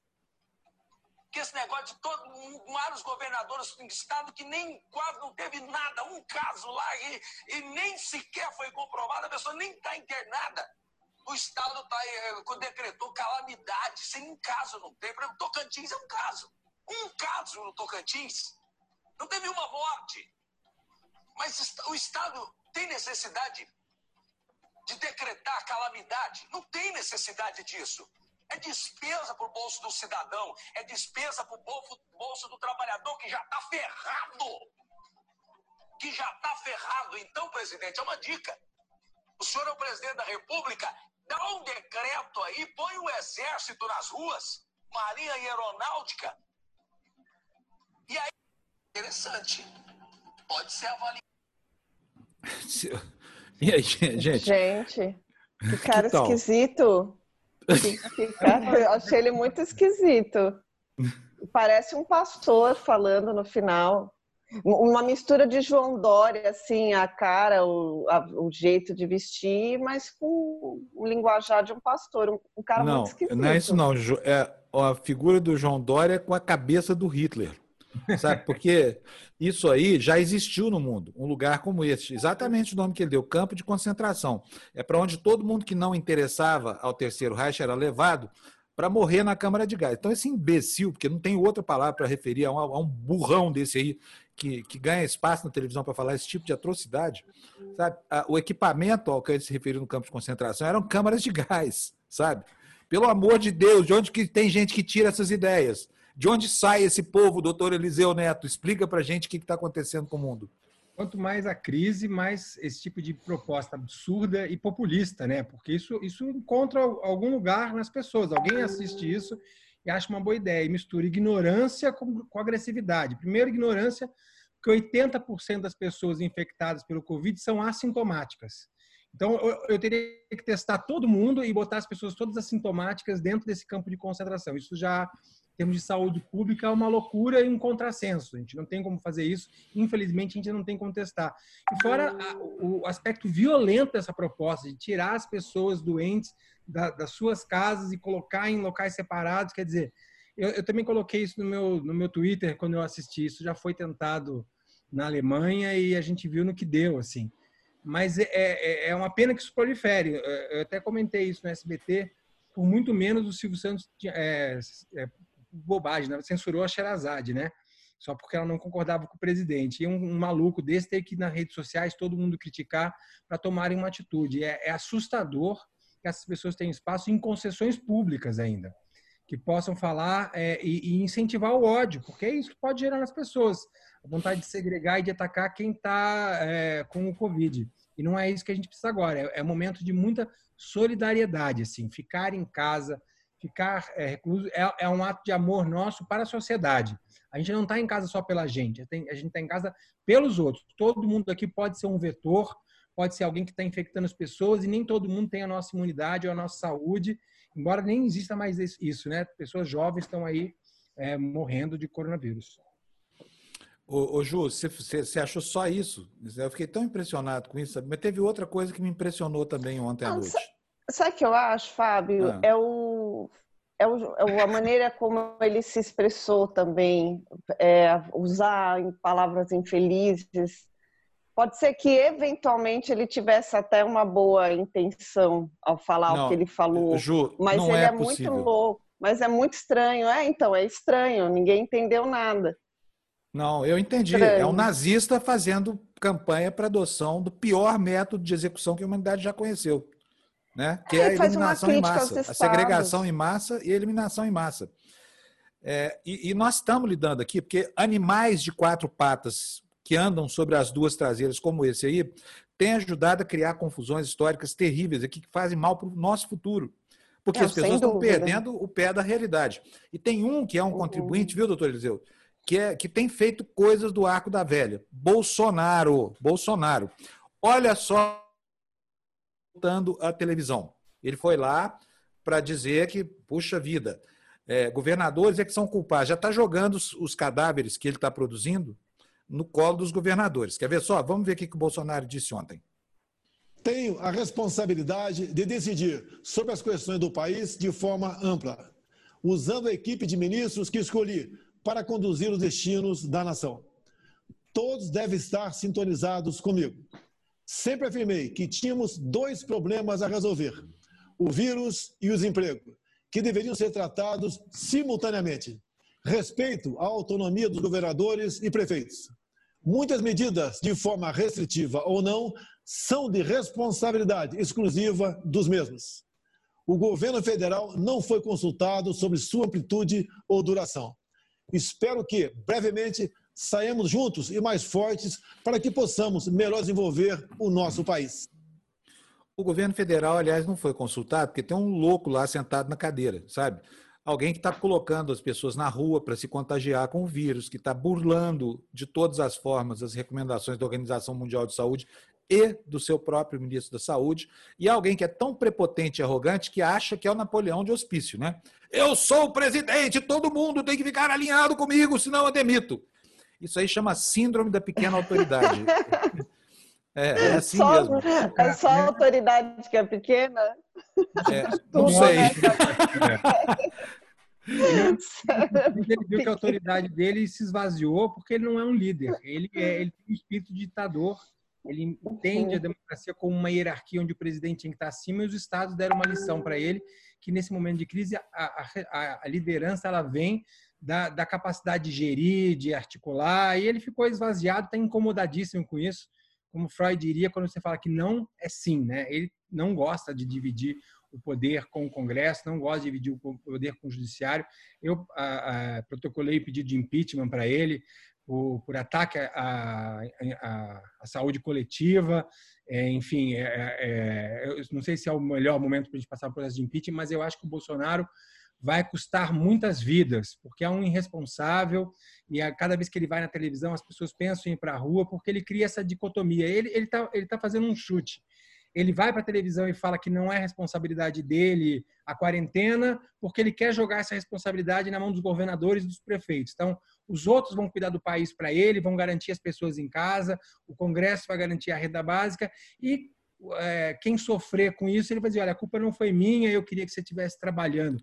Então, ele é um irresponsável, ele não consegue assumir para si a responsabilidade. Eu acho que é a pior pessoa possível para estar na cadeira nesse momento. Infelizmente, tem a caneta, mas a democracia tem instituições fortes, o judiciário, o legislativo, a sociedade. Cada vez que ele aparece, as pessoas vão para a janela, batem panela, a popularidade dele vem caindo vertiginosamente, porque ele não é um líder, ele só está lá, mas ele não é um líder de ninguém e não sabe fazer, não sabe liderar. Liderar é fazer a coisa coletiva, seria chamar os estados. Você vê que os líderes do mundo todo fizeram isso, estão subindo em popularidade, estão é, tomando é, atitudes. Líderes de direita, como Dória, Witzel, estão tendo atitudes importantes é, e, e se fortalecendo, enquanto ele só consegue fazer confusão e caos. É a perspectiva do Eduardo Moreira também, né? Vocês lembram? Cíntia, Fábio. É, é exatamente. Eu acho Olha que só, tem quer se consolidado. Uhum. Quer ver mais uma coisa? Que eu fico tão indignado com isso, porque o cara vai para a televisão ocupar uma rede nacional de televisão para infernizar a vida das pessoas com informação falsa. Como afirmou o diretor-geral da. É esse, é esse trecho, sim, é esse trecho que eu quero mostrar. Porque é o seguinte, olha, saiba você o seguinte, você está sendo enganado pelo presidente que você mesmo elegeu. Esse cara está te tratando como gado e quer te levar para o batedouro. E você está aí defendendo o, o, o, Bolsonaro como se você fosse um idiota, útil a ele, entendeu? Porque não é útil a mais nada. Veja só o que esse cara fez e não faça o que ele manda. Roda o VT. Como afirmou o diretor-geral da Organização Mundial da Saúde, Cada país tem suas particularidades, ou seja, a solução não é a mesma para todos. Os mais humildes não podem deixar de se locomover para buscar o seu pão de cada dia. As consequências do tratamento não podem ser mais danosas que a própria doença. O desemprego também leva à pobreza, à fome, à miséria, enfim, à própria morte. Pois é, tá mandando a pessoa ir para a rua, né? Tá dizendo, olha, você devia estar tá na rua. Aí tem alguma meia dúzia ainda aí, eh, não é meia dúzia, não, é muita gente, né? 40% da população brasileira talvez ainda sigam as idiotices que esse cara manda a gente fazer. Vamos ver o último trecho que diz respeito, né? Ele praticando charlatanismo explícito, receita mais uma vez o fetiche da cloroquina. Vamos ver. Fetiche. Instruir meus ministros Após ouvir médicos, pesquisadores e chefes de Estado de outros países, passei a divulgar, nos últimos 40 dias, a possibilidade de tratamento da doença desde sua fase inicial. Há pouco conversei com o doutor Roberto Calil. Cumprimentei-o pela honestidade e compromisso com o juramento de Hipócrates, ao assumir que não só usou a hidroxicloroquina, bem como a ministrou para dezenas de pacientes. Todos estão salvos. Disse-me mais que, mesmo não tendo finalizado o protocolo de testes, ministrou o medicamento agora para não se arrepender no futuro. Essa decisão poderá entrar para a história como tendo salvo milhares de vidas no Brasil. Nossos parabéns ao doutor Calil. É, eu acho que o doutor Calil é um médico que merece todo o respeito do país, realmente é um grande médico, lidera uma grande equipe, só que é mentira que ninguém morreu no Sírio Libanês, tá? Primeira coisa é essa. Segunda, ontem foi divulgado um estudo, um estudo, estava na matéria na Folha de São Paulo, dizendo o seguinte: dois grupos de pacientes, um testado, um tratado com cloroquina e outro tratado sem, tiveram a mesma evolução, 13% de mortes entre adultos que estavam com quadro grave. Então, quer dizer, a fala do presidente, mais uma vez, é fake news, não tem nenhuma consistência. Agora, Eliseu, qual é o efeito que isso cria na cabeça, principalmente da população mais desavisada, população mais com menor nível de instrução, essa coisa toda?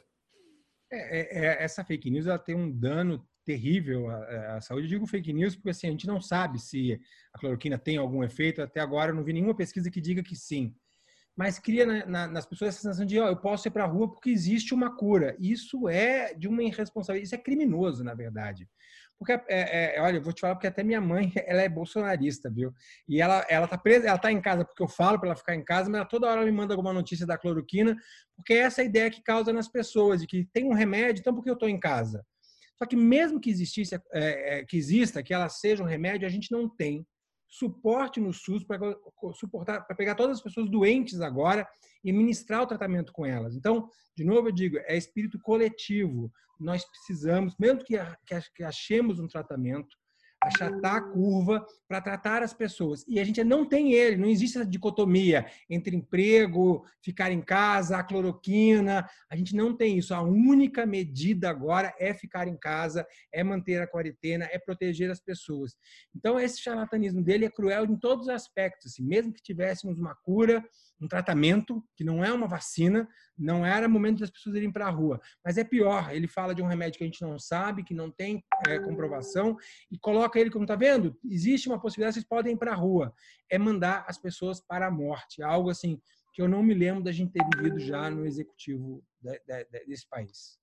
É, a gente conversou no início da semana com o senhor Tamácia, eu esqueci o primeiro nome agora, que ele é de uma associação de farmácias.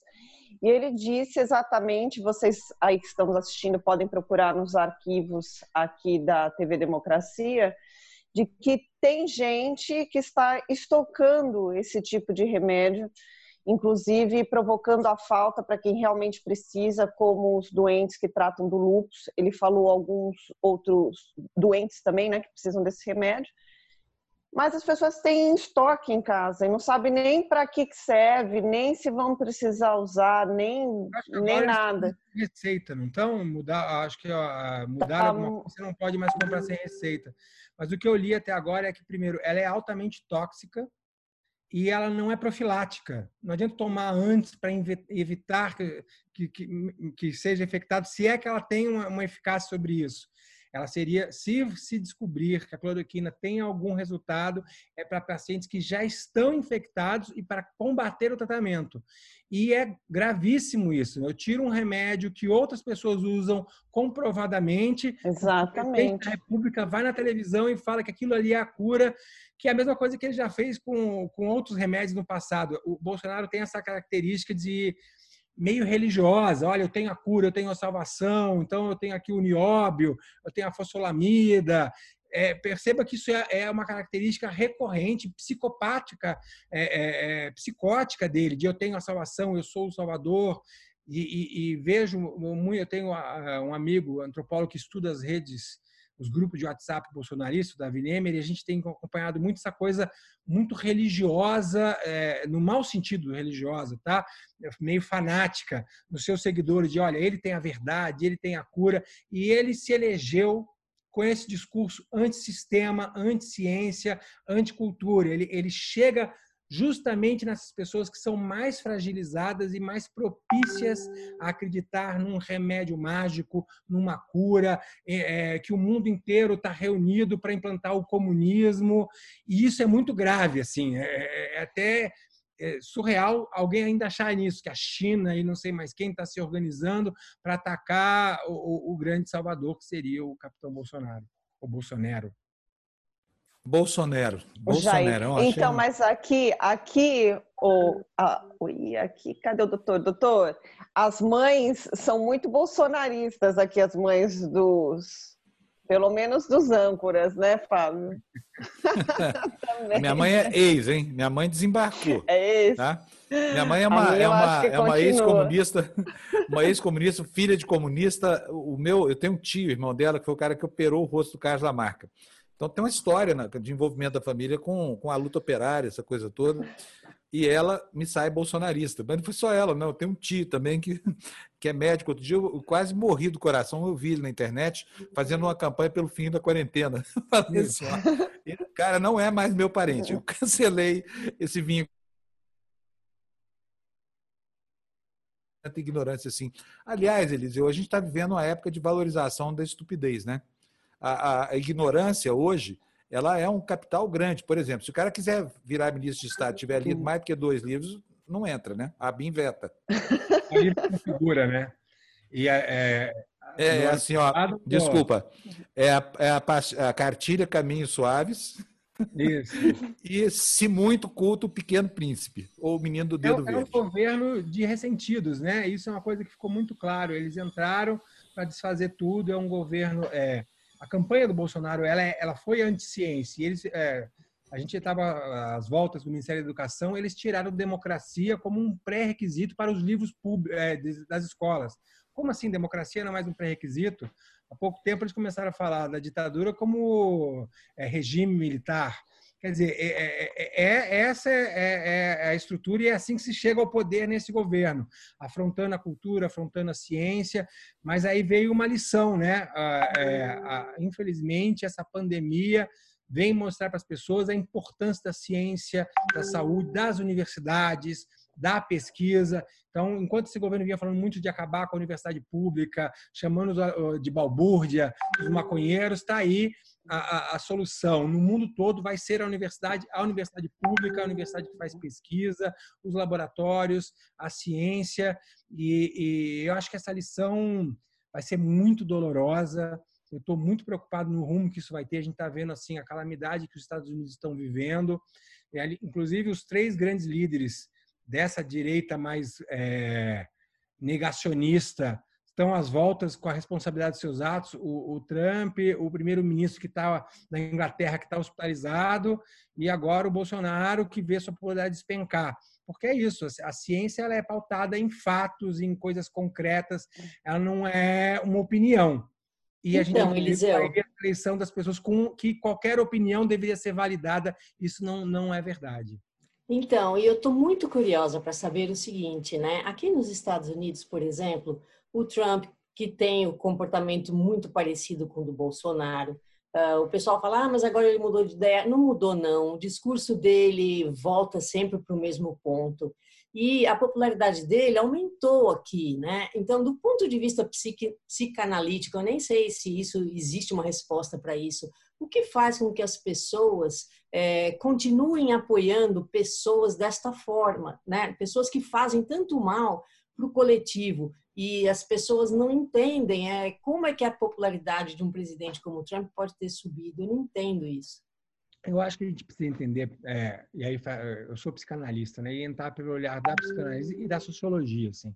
O que, que significou a vitória dessas pessoas? A sociedade, ela veio crescendo muito e ela veio é, evoluindo através da ciência, da cultura, e, e eles identificaram uma parte da população que... Globalização também globalização, pessoas que não gostavam disso, que acham, olha, o mundo piorou para mim porque essas pessoas, LGBTs, negros, mulheres, estão tendo privilégios.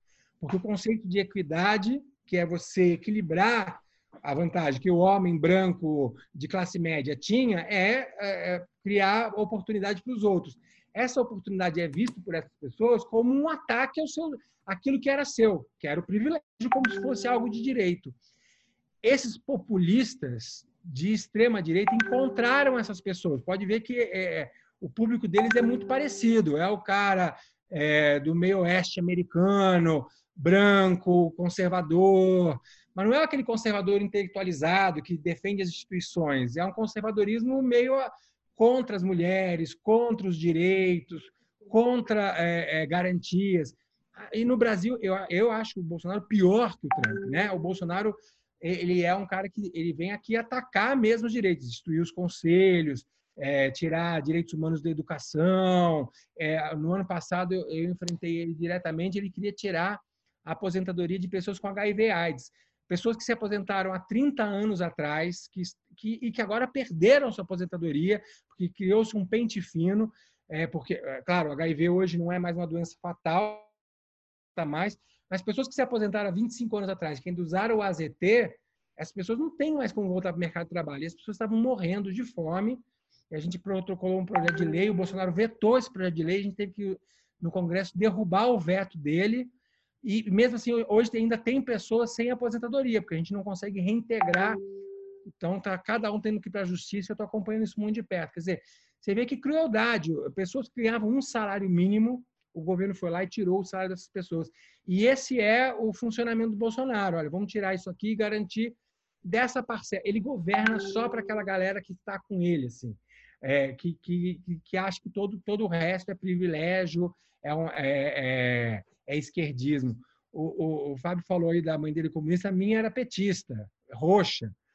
Quando eu era pequena, ela dizia que eu, que eu era de direita. Você vê a, a, a guinada que deu. Hoje ela fala que eu sou esquerdista, comunista. Mas o que, que tem em comum? Pessoas que acreditam num Messias, num Salvador. É, é, o Lula tinha muito isso, né? O pai dos pobres e, e, que ele ia mudar o Brasil sozinho.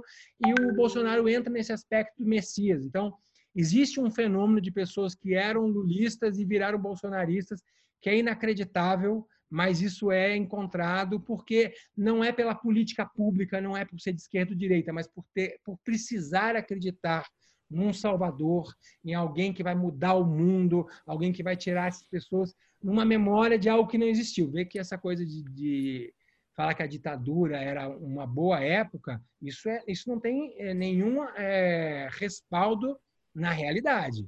Né? O que existia é que a imprensa não podia falar, ninguém podia denunciar a corrupção, ninguém podia denunciar os maus tratos, ninguém podia denunciar as mortes. Então, é claro que as pessoas que não estavam na linha de frente não sabiam o que estava acontecendo no Brasil. E essa memória afetiva volta para hoje. Olha, não houve ditadura, não houve violência, só ali uns esquerdistas aqui morreram. Isso não é verdade. Estudantes e várias outras pessoas foram atacadas. Eliseu, olha, a, aqui é coincidência entre todos nós aqui, nós dois, mais a Gina, que estamos no Brasil, a Cíntia, que está lá nos Estados Unidos, e a Gina, que está na Europa, que nós todos já vivemos sob governos proto-ditadores. Né? O Trump nos Estados Unidos, por exemplo, é um sujeito que não respeita as instituições da democracia americana. Assim como Bolsonaro e família vivem dizendo que vão arrebentar com as nossas instituições e que são antissistema, essa coisa toda. E a Gina vivia na Itália sob Salvini, né, Gina?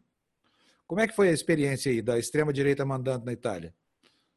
Exatamente, sob Salvini e momento uh, vocês estão me ouvindo bem? Então... Bem, muito bem. Seu fone novo está muito legal, hein? Então, sob Salvini, extrema-direita, e pegou um impulso. Claro, o eleitor, ele é bailarino, o eleitor italiano. Né? Vai de uma vez, vai, dança uma musiquinha, depois passa para outra, rapidamente. Mas a extrema-direita do Salvini pegou em dois pontos. Um, a questão da, da, da raça, né? a exaltação do nacionalismo italiano, né? Porque a raça italiana e a outra questão que eles pegaram também foi a economia. E essa questão foi muito forte. Por exemplo, eu não sei até que ponto o, o eleitor do Bolsonaro está satisfeito com as medidas econômicas. Vou chegar mais além. Os preços nos supermercados e nas feiras do Brasil, eles aumentaram, aumentaram bastante. Pelo que eu sei, não há muito controle a respeito disso. Né? Agora, é, isso daí não é reivindicado? A classe política também não olha para isso? fica preocupada muito com, com, com, com as declarações com, com o, o, do Bolsonaro, com o fato do Bolsonaro desviar as atenções. Mas, ô, Gina, deixa eu te falar uma coisa. Isso não é um fenômeno brasileiro, não, viu? Só para lembrar aqui, é, quando Hitler, né, logo depois da Segunda Guerra Mundial, quando Hitler começa a desafiar o Tratado de Versalhes, o mundo inteiro fez como faz o Congresso Brasileiro e a Justiça Brasileira. Falou, não, esse cara aí não vai fazer nada. Aí ele invade a Polônia, ele invade a Hungria, ele invade a Tchecoslováquia, vai invadindo tudo ali ao redor da Alemanha para reaver o território perdido na derrota da Primeira Guerra Mundial. O mundo foi complacente com o começo da campanha dele. Assim como aqui no Brasil, esse fenômeno do Bolsonaro está passando despercebido pelas nossas elites políticas, porque muitos dos que não estão fazendo nada e aí o Eliseu pode dizer para a gente por que, que isso acontece, estão no jogo político da oposição, ou da oposição ao Bolsonaro, que não significa ser oposição ao regime, oposição ao capitalismo, nada disso. Por que, que, que o mundo fica atônito quando um ditador começa a construir a sua plataforma ditatorial e a destruir a democracia, e as pessoas tendem a não fazer nada, Eliseu? Bem, primeiro a gente tem que entender como é que eles chegam ao poder, e eu acho que a gente comparar é, o Bolsonaro com o Hitler ajuda muito isso. Como é que o Hitler chegou ao poder? pelo populismo, né? dizendo que os judeus estavam ocupando espaço na economia, que o judeu ia pegar o emprego do outro, que o judeu estava ganhando dinheiro que, que aquele alemão não ganhava. Então, ele, tem vídeos que mostram o Hitler falando: olha, a, roupa da, da mulher do judeu, ela é melhor do que a sua esposa e não sei o quê. E ele chegou lá, é, primeiro democraticamente, pelo, pelo Reich, quer dizer, há, há, um apoio popular.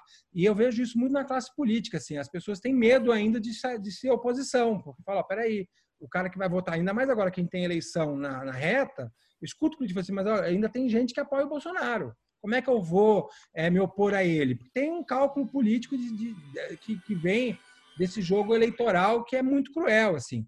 Quando a gente propôs o pedido de impeachment, eu assinei dois pedidos de impeachment para o Bolsonaro é, esse ano. Um feito com vários juristas e outro feito com mais, com, eles chamaram de celebridades, mas é pessoas de internet, de redes sociais, enfim. É, as pessoas me falam assim, ó, não, não, não, não dá para apoiar isso agora, porque não tem, não tem ele, não, ele ainda tem popularidade. Mas quantas pessoas precisam morrer a gente entender que o Bolsonaro não é a pessoa que pode estar aí. Quer dizer, qual é a nossa responsabilidade sobre. Como é que a gente vai tirar esse cara do poder? Porque ele mostra que, diferente dos outros líderes populistas que entenderam que eles têm que usar a sua força até para é, proteger a população, ele ainda segue querendo acreditar num remédio, numa cloriquina e colocando a vida das pessoas em risco. Aquela cena que ele, ele eu, eu tenho praticamente certeza que ele teve coronavírus. Inclusive, acho que isso ajuda ele, na mente dele, a achar que é uma coisinha boba. É, acho não... a mesma coisa, viu? Acho Eu que acho ele teve, deve ter tomado essa cloroquina, deu dois espirros lá, porque ele deu sorte. É e, e, depois passou a mentir para o país e a espalhar o vírus, né? Porque ele, em pleno período da quarentena de 14 dias, estava lá abraçando os eleitores. Falar, né? Aquela cena é horrorosa, porque naquele momento não dava nem para saber se ele estava infectado ou não, acho que nem ele sabia. E mesmo assim, ele vai para a rua, coloca a vida das pessoas que apoiam ele em risco. Quer dizer, ele não tem é, amor por ninguém, nem pelas pessoas que seguem ele. As pessoas dele, ao meu ver, são pessoas que ele usa para estar no poder e fazer o que ele bem entende e, e, usar a república, a democracia a serviço dele e da família dele. Que é isso, né? não é só ele, tem uma família por trás. O vereador que não trabalha, que veio para cá e que montou um gabinete lá dele, que é o filho dele. Quer dizer, essa família de, de com sérios comprometimentos intelectuais e emocionais e o custo que isso traz para o nosso país. A gente só não pode dizer que a família não é unida, né? Porque é unida pra caramba. Isso eu Isso que eu ia dizer.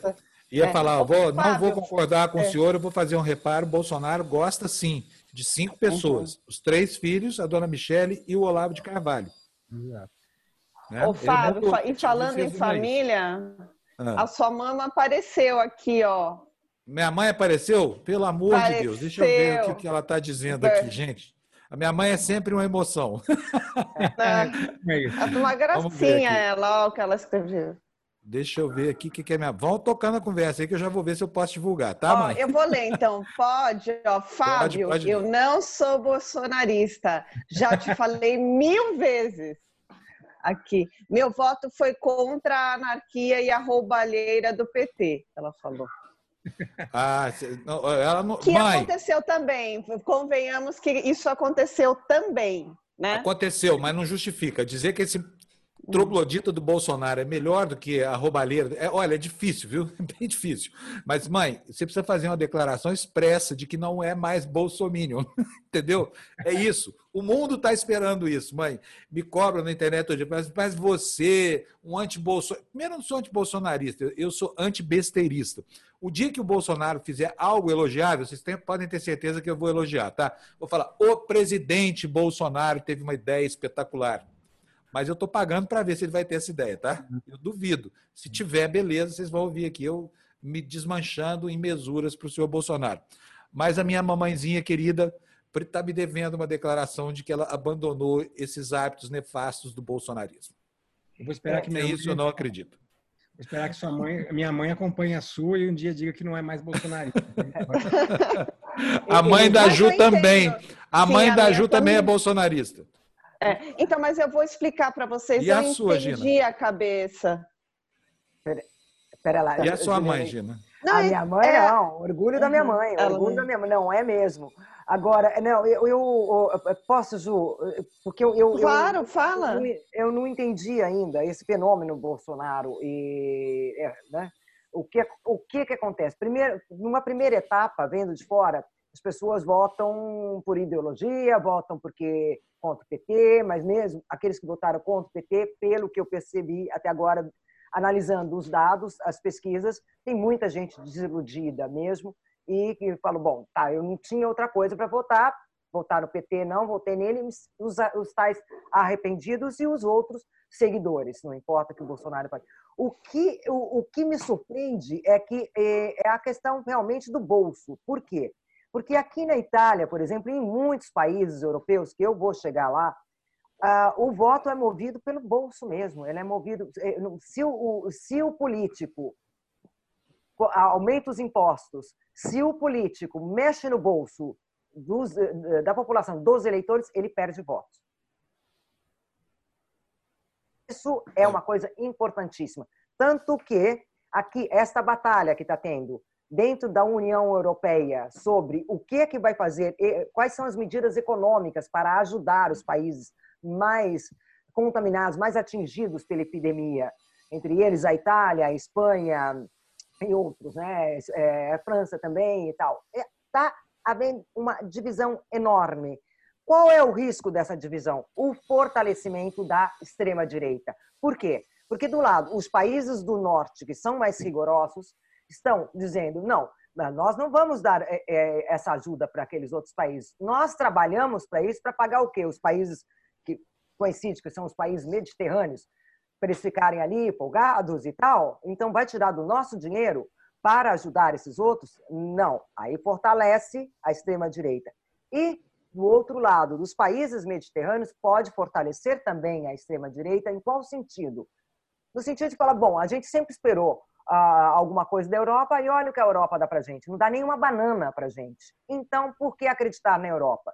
Entende? Existe o perigo, mas o perigo do fortalecimento dos extremismos, no caso da extrema-direita atual, que representa o maior perigo, ele passa pelo bolso do cidadão, ele passa pela economia. Eu não, eu não consigo entender como é que no Brasil isso não, não acontece? É uma pergunta. Eliseu? Quer responder, doutor? É, não tem para quem que era a pergunta. Não, eu, eu acho que a gente corre esse risco. Assim, eu acho que até o Bolsonaro está fazendo essa aposta de que lá na frente, quando a saúde é, não for mais o drama e o drama for econômico, ele se, se fortalecer novamente com isso. Está vendo? quis proteger vocês, eu falei para não fechar a economia. É, eu acho que ele faz uma aposta, e assim, é uma aposta canalha, é uma aposta monstruosa, mas não é uma aposta sem sentido. Eu acho que você tem toda a razão, porque o discurso da extrema-direita é o discurso do bolso, não é o discurso, ah, roubaram todo o nosso dinheiro, o PT roubou não sei quantos trilhões, roubou mais que o PIB do Brasil. Esse é o discurso do WhatsApp, é um discurso sem, sem lastro na lógica, mas de sentimento, de que eu fui roubado, de que é, o que eu estou passando é culpa dos outros. É, é eu não estou aqui passando nenhum pano para a corrupção que realmente aconteceu e que eu fui muito crítico durante muito tempo. Até é, o governo passado eu era chamado de direita, porque eu era crítico ao PT e ao que acontecia. Agora sou chamado de comunista. Acho que eu estou no caminho correto aí. Mas é porque. É, é, é Nós dois, viu? Estamos. TMJ aí, tamo juntos. Não, eu acho que essa, essa é a grande. Para onde ele está indo? Ele está encontrando um lugar super confortável. Olha, cuidem aí dos seus estados. Eu não, não queria fechar o país, mas fechem. Ele está dizendo para os outros: façam o trabalho duro, façam o difícil, deixem as pessoas sem dinheiro. Vai ser difícil, não tem saída boa uma pandemia mundial. A gente vai sentir no bolso e vai sentir nas pessoas mais próximas que a gente ama. E o que o Bolsonaro está conseguindo fazer, porque esse cara é um canalha, é se isentar de qualquer responsabilidade sendo presidente da República.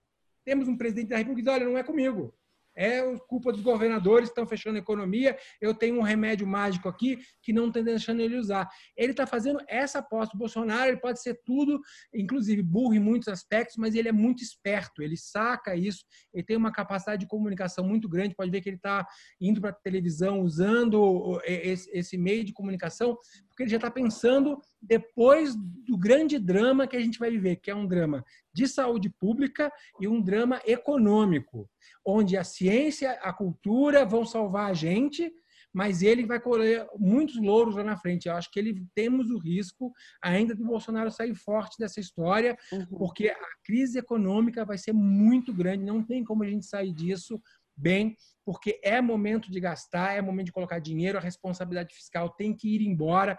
O Meirelles deu uma entrevista que vale a pena ler ontem falando sobre isso, imprimir dinheiro, expandir o lastro econômico.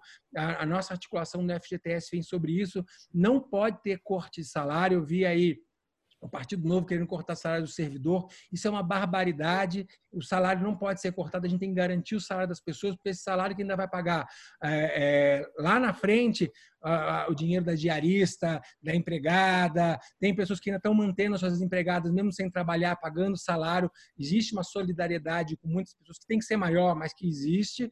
Mas lá na frente, como é que vai ser? Qual vai ser a economia que a gente vai ter ali na frente? É, já estamos falando de uma, de uma recessão de menos 5%.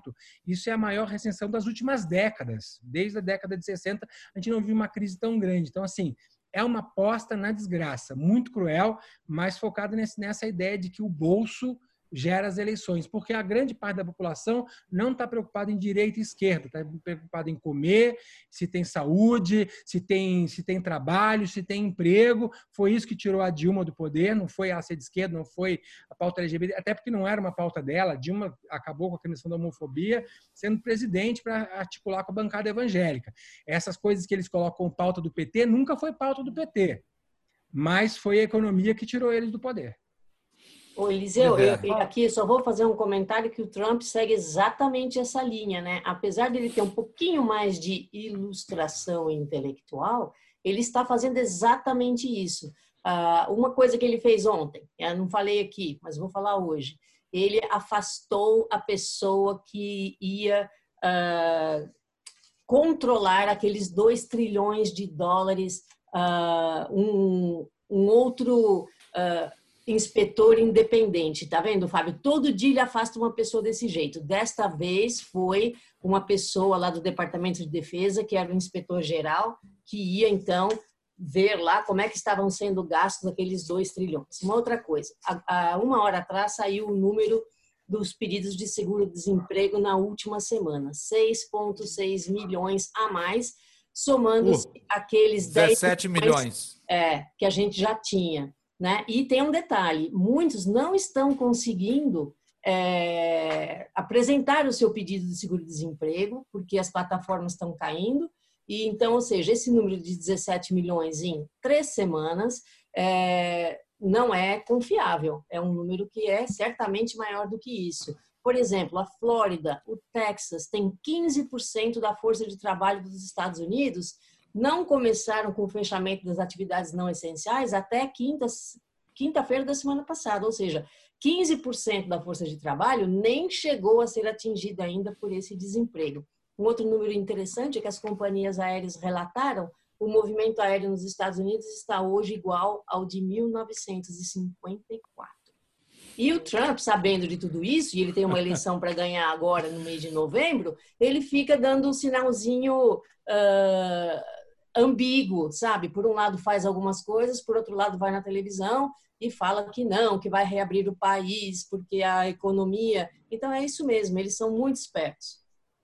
É a mesma técnica, tá? Isso é coordenado hoje por uma entidade internacional uhum. chamada CEPAC, né, que é, o, é a convenção dos, dos partidos de direita no mundo, que seguem um esquema de terrorismo cultural montado e articulado por Steve Bannon e Companhia Limitada. Um cara muito bem sucedido, assessorou o, o Trump, assessorou a campanha vitoriosa do Brexit. Esse pessoal tem servido para aumentar a, a, a antipatia ao diferente, né? É, para, enfim, para ressaltar a necessidade de fechar fronteiras. Vocês veem que tem gente tentando fazer. O Trump quer construir um muro lá no, no sul dos Estados Unidos para evitar a entrada do coronavírus. O, os empresários brasileiros estão pedindo ao Paulo Guedes que essas medidas escravocratas quase que o Brasil adotou para enfrentar a pandemia tem que ser eternizadas. Você pode demitir sem pagar fundo de garantia, essa coisa toda. Então, o Viktor Orban, lá na Hungria, conseguiu aprovar um projeto de lei que dá a ele poderes ilimitados, virou um, um legítimo ditador. Então, tem muito canalha no mundo usando o coronavírus como, como desculpa para conseguir implementar seus projetos malucos, né, Eliseu? É muito difícil, né? Ô, Fábio, peraí, só posso fazer um comentário antes do Eliseu claro. responder? Que a gente tem Aqui o nosso programa está bombando, então pedir para as pessoas que não estão cadastradas ainda tocar aí no sininho, se inscrever no canal para receber as outras notificações dos outros programas e também contribuir para o jornalismo independente aqui, que é o nosso caso. Então tem duas formas de contribuição principal aqui, que é por meio do Apoie-se é, da TV Democracia e por meio da Cartaz. E aí é Catarse, um café para um mês de notícia, não é isso, Fábio? Eu é. falei o quê? Falei errado? Você falou, ah, então tá. você falou Coatarse. Só porque, porque ah, senão então... o pessoal não acha, né, Juju? É, não. Bom, então tá. Então fala aqui para o pessoal que é um, é um café por um mês de notícia. Exatamente, pessoal. É o seguinte, nós somos catadores de moedinha do YouTube, tá? Não adianta xingar a gente, a gente assume isso. Assim como não adianta chamar a gente de extrema imprensa. A gente gosta de, de, de ser alcunhado de extrema imprensa aqui, porque ser uhum. extrema imprensa hoje significa atuar proativamente para que o Brasil possa ter uma solução para suas muitas mazelas. Então é o seguinte, estou propondo um negócio para você. Você me convidaria para tomar um café? Você me pagaria um café? Você pagaria um café para Juliana? Pagaria um café para Graciela, que está lá operando o nosso equipamento? Então, paga um cafezinho para a gente, não precisa ser presencial. Vai aí na página nossa, no nosso website. O website é portaldemocracia.com.br. Aí você vai ver no canto direito, no alto da página, o seguinte: você me dá um café e eu te dou um mês inteiro de notícias. Faz sua assinatura aqui, cinco reais. E nada te impede de fazer uma doação maior do que essa, tá? Você pode doar 50, pode doar 500, pode doar até 5 milhões se quiser. E a gente vai agradecer muito todo dia aqui, né, Juju? Se o cara doar 5 milhões, né? Na ausência de possibilidade de uma doação desse tamanho, olha, a Juliana tem hábitos sofisticados, ela gosta de champanhe francesa, tá? E vinho da Borgonha. Então, saiba que. Vocês acham, gente?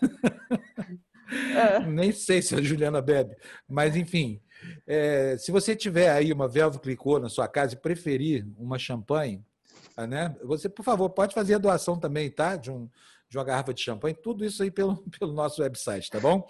É sério, tá? Só estou sendo engraçado aqui para você achar aquele cara engraçadinho lá merece o cafezinho que ele está pedindo. Então, por favor, dá o café para a gente que a gente vai retribuir.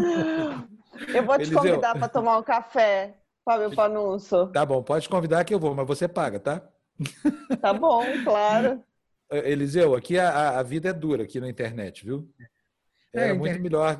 Também, né? Eu vejo o pessoal que trabalha com YouTube e tudo mais, porque é, a gente vai ter uma retração, inclusive, nas vendas virtuais, porque as vendas virtuais da internet, anúncio, estava conversando sobre isso esses dias. Elas são de produtos de loja, né? Muitas vezes. Ainda pô, a gente imagina que o, o consumo pela internet aumentou e aumentou, mas a propaganda está tá diminuindo. A gente vai viver uma economia que não se volta. Você falou da aviação aí, eu tenho conversado muito com o setor de aviação porque vai ser um caos, assim, muito dificilmente a gente vai voltar para a malha que a gente tinha. Ontem Olha, você está me dando uma notícia ótima. Sabe por que você está me dando notícia ótima? Porque eu tenho, eu sou piloto, tenho um aviãozinho pequeno, tenho ultraleve. Está à venda faz três meses. Imagina quem é que vai comprar avião agora. vai ser difícil.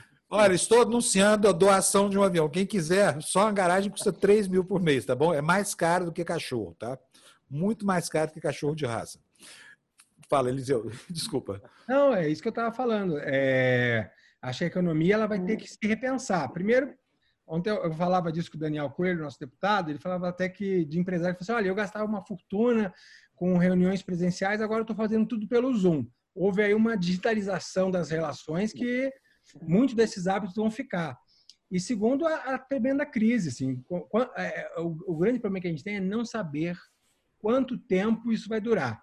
Vai ser um mês, mais dois meses de quarentena, três meses? Será que daqui seis meses a gente vai ter resolvido, vai ter a vacina? A gente não sabe. A gente está arrumando, corre-se o risco de a gente ficar mais de um ano tendo ondas de infecção e tendo que lidar com isso. Então, é, é, é, a gente tem um desafio tremendo pela frente de saúde pública, de conhecimento, para enfrentar é, é, essa pandemia que chegou aqui. Bom, Eliseu, foi ótima a conversa. Muito obrigado pela sua presença aqui. Vamos te convidar para voltar mais, tá? Vai ser um e... prazer. Bota juízo na cabeça aí dos teus deputados, tá? É, né, de vez em quando um tem uma recaída, assim, não tem não?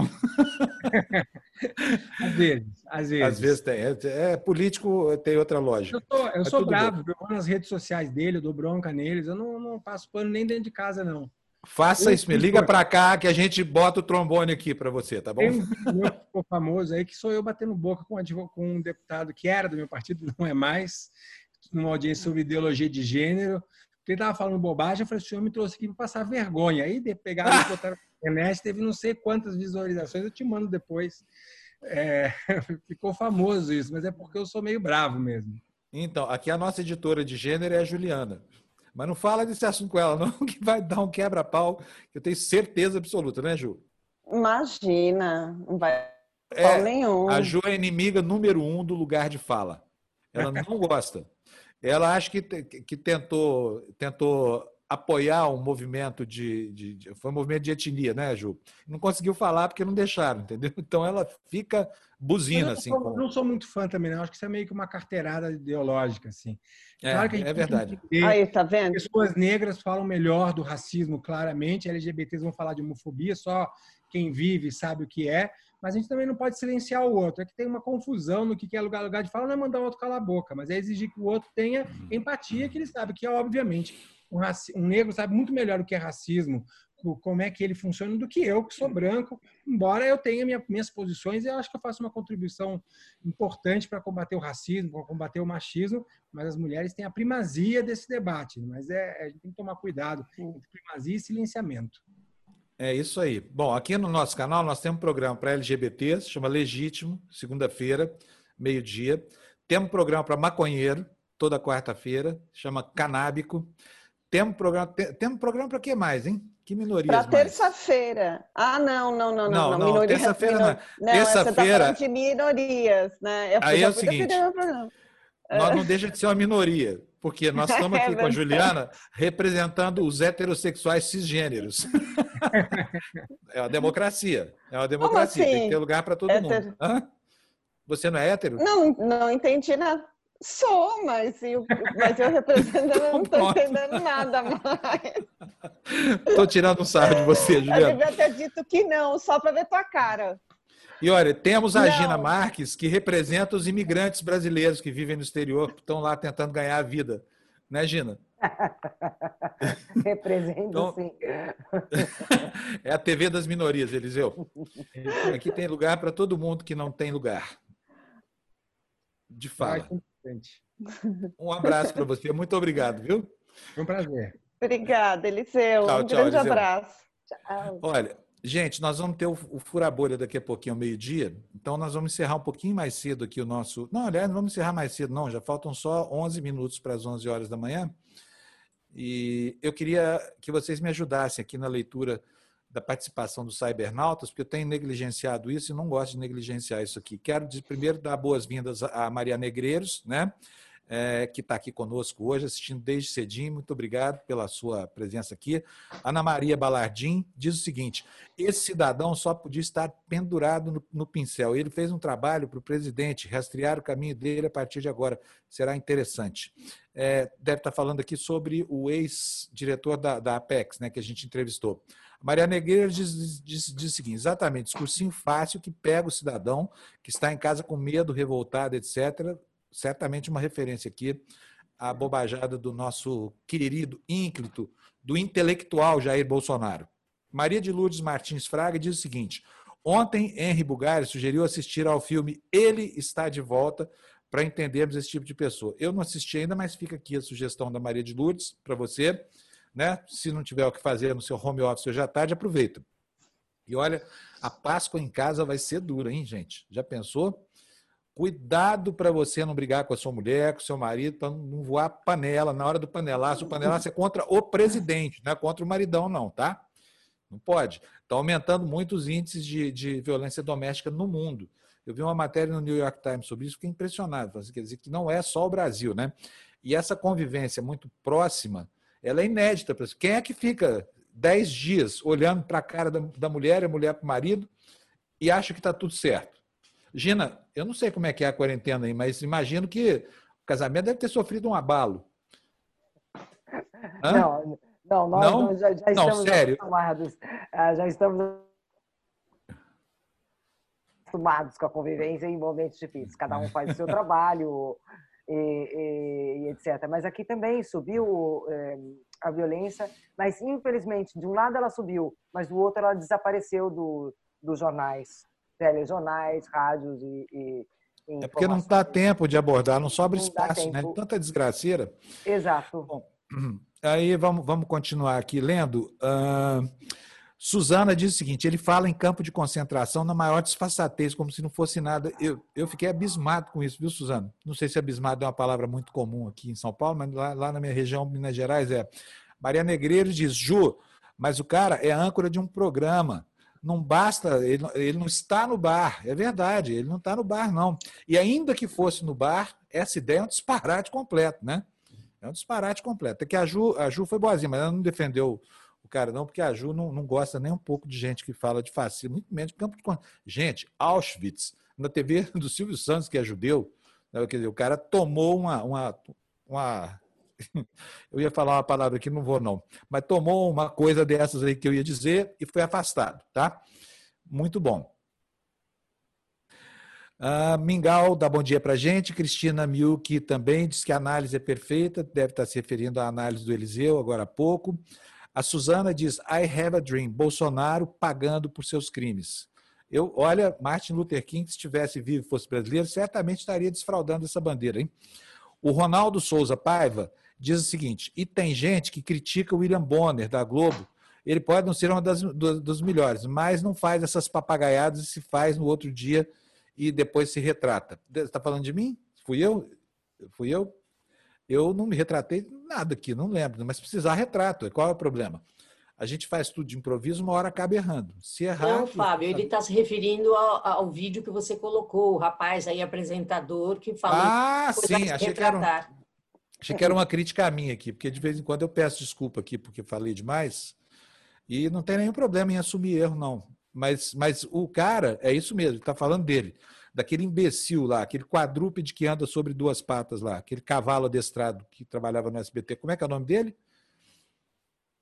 Juliana, como é que é o nome sei. dele? Marcão Cavalo. do Povo. Não Marcão sei. do Povo.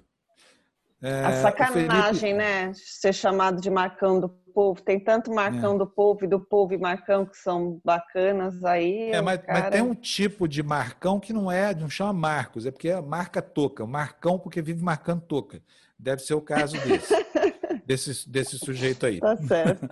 o Ronaldo Souza Paiva fala cloroquina, cloroquina, cloroquina. Quem é que tu seduz? Bolsonaro, Bolsoliro te ama. A Maria Negreiros diz Ronaldo, concordo, a Globo pode ter sua falha editorial, mas tem profissionais. É verdade, sim. A Globo está fazendo um ótimo jornalismo, viu, gente? Ótimo mesmo. Está fazendo jornalismo de grande qualidade.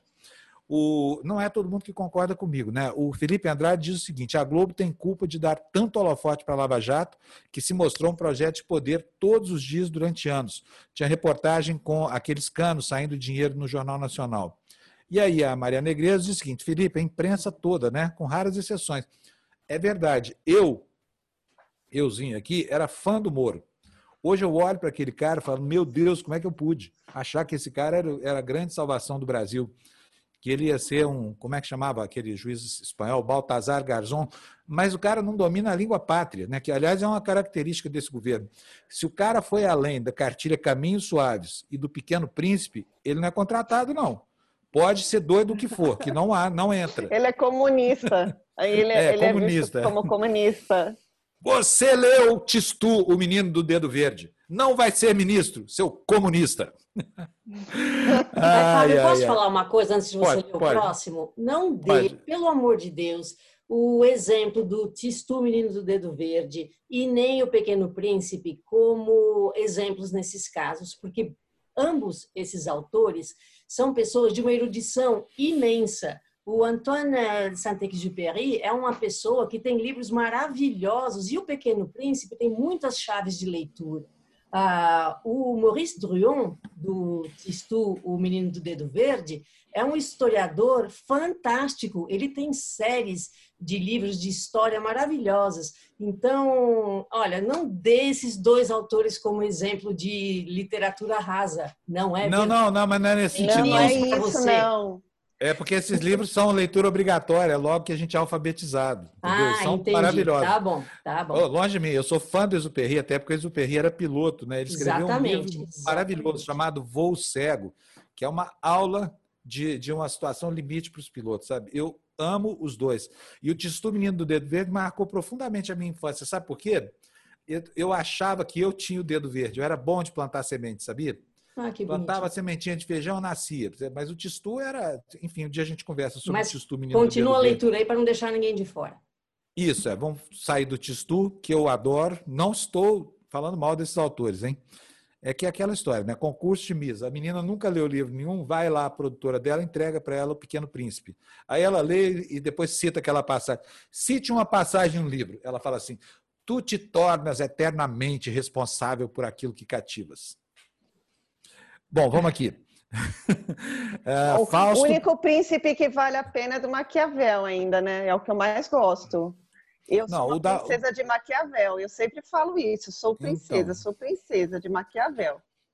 Eu não, eu sou aquele cara que, que, que beija a princesa e ela acorda no dia seguinte, belíssima maquiada, depois de um sono de meses.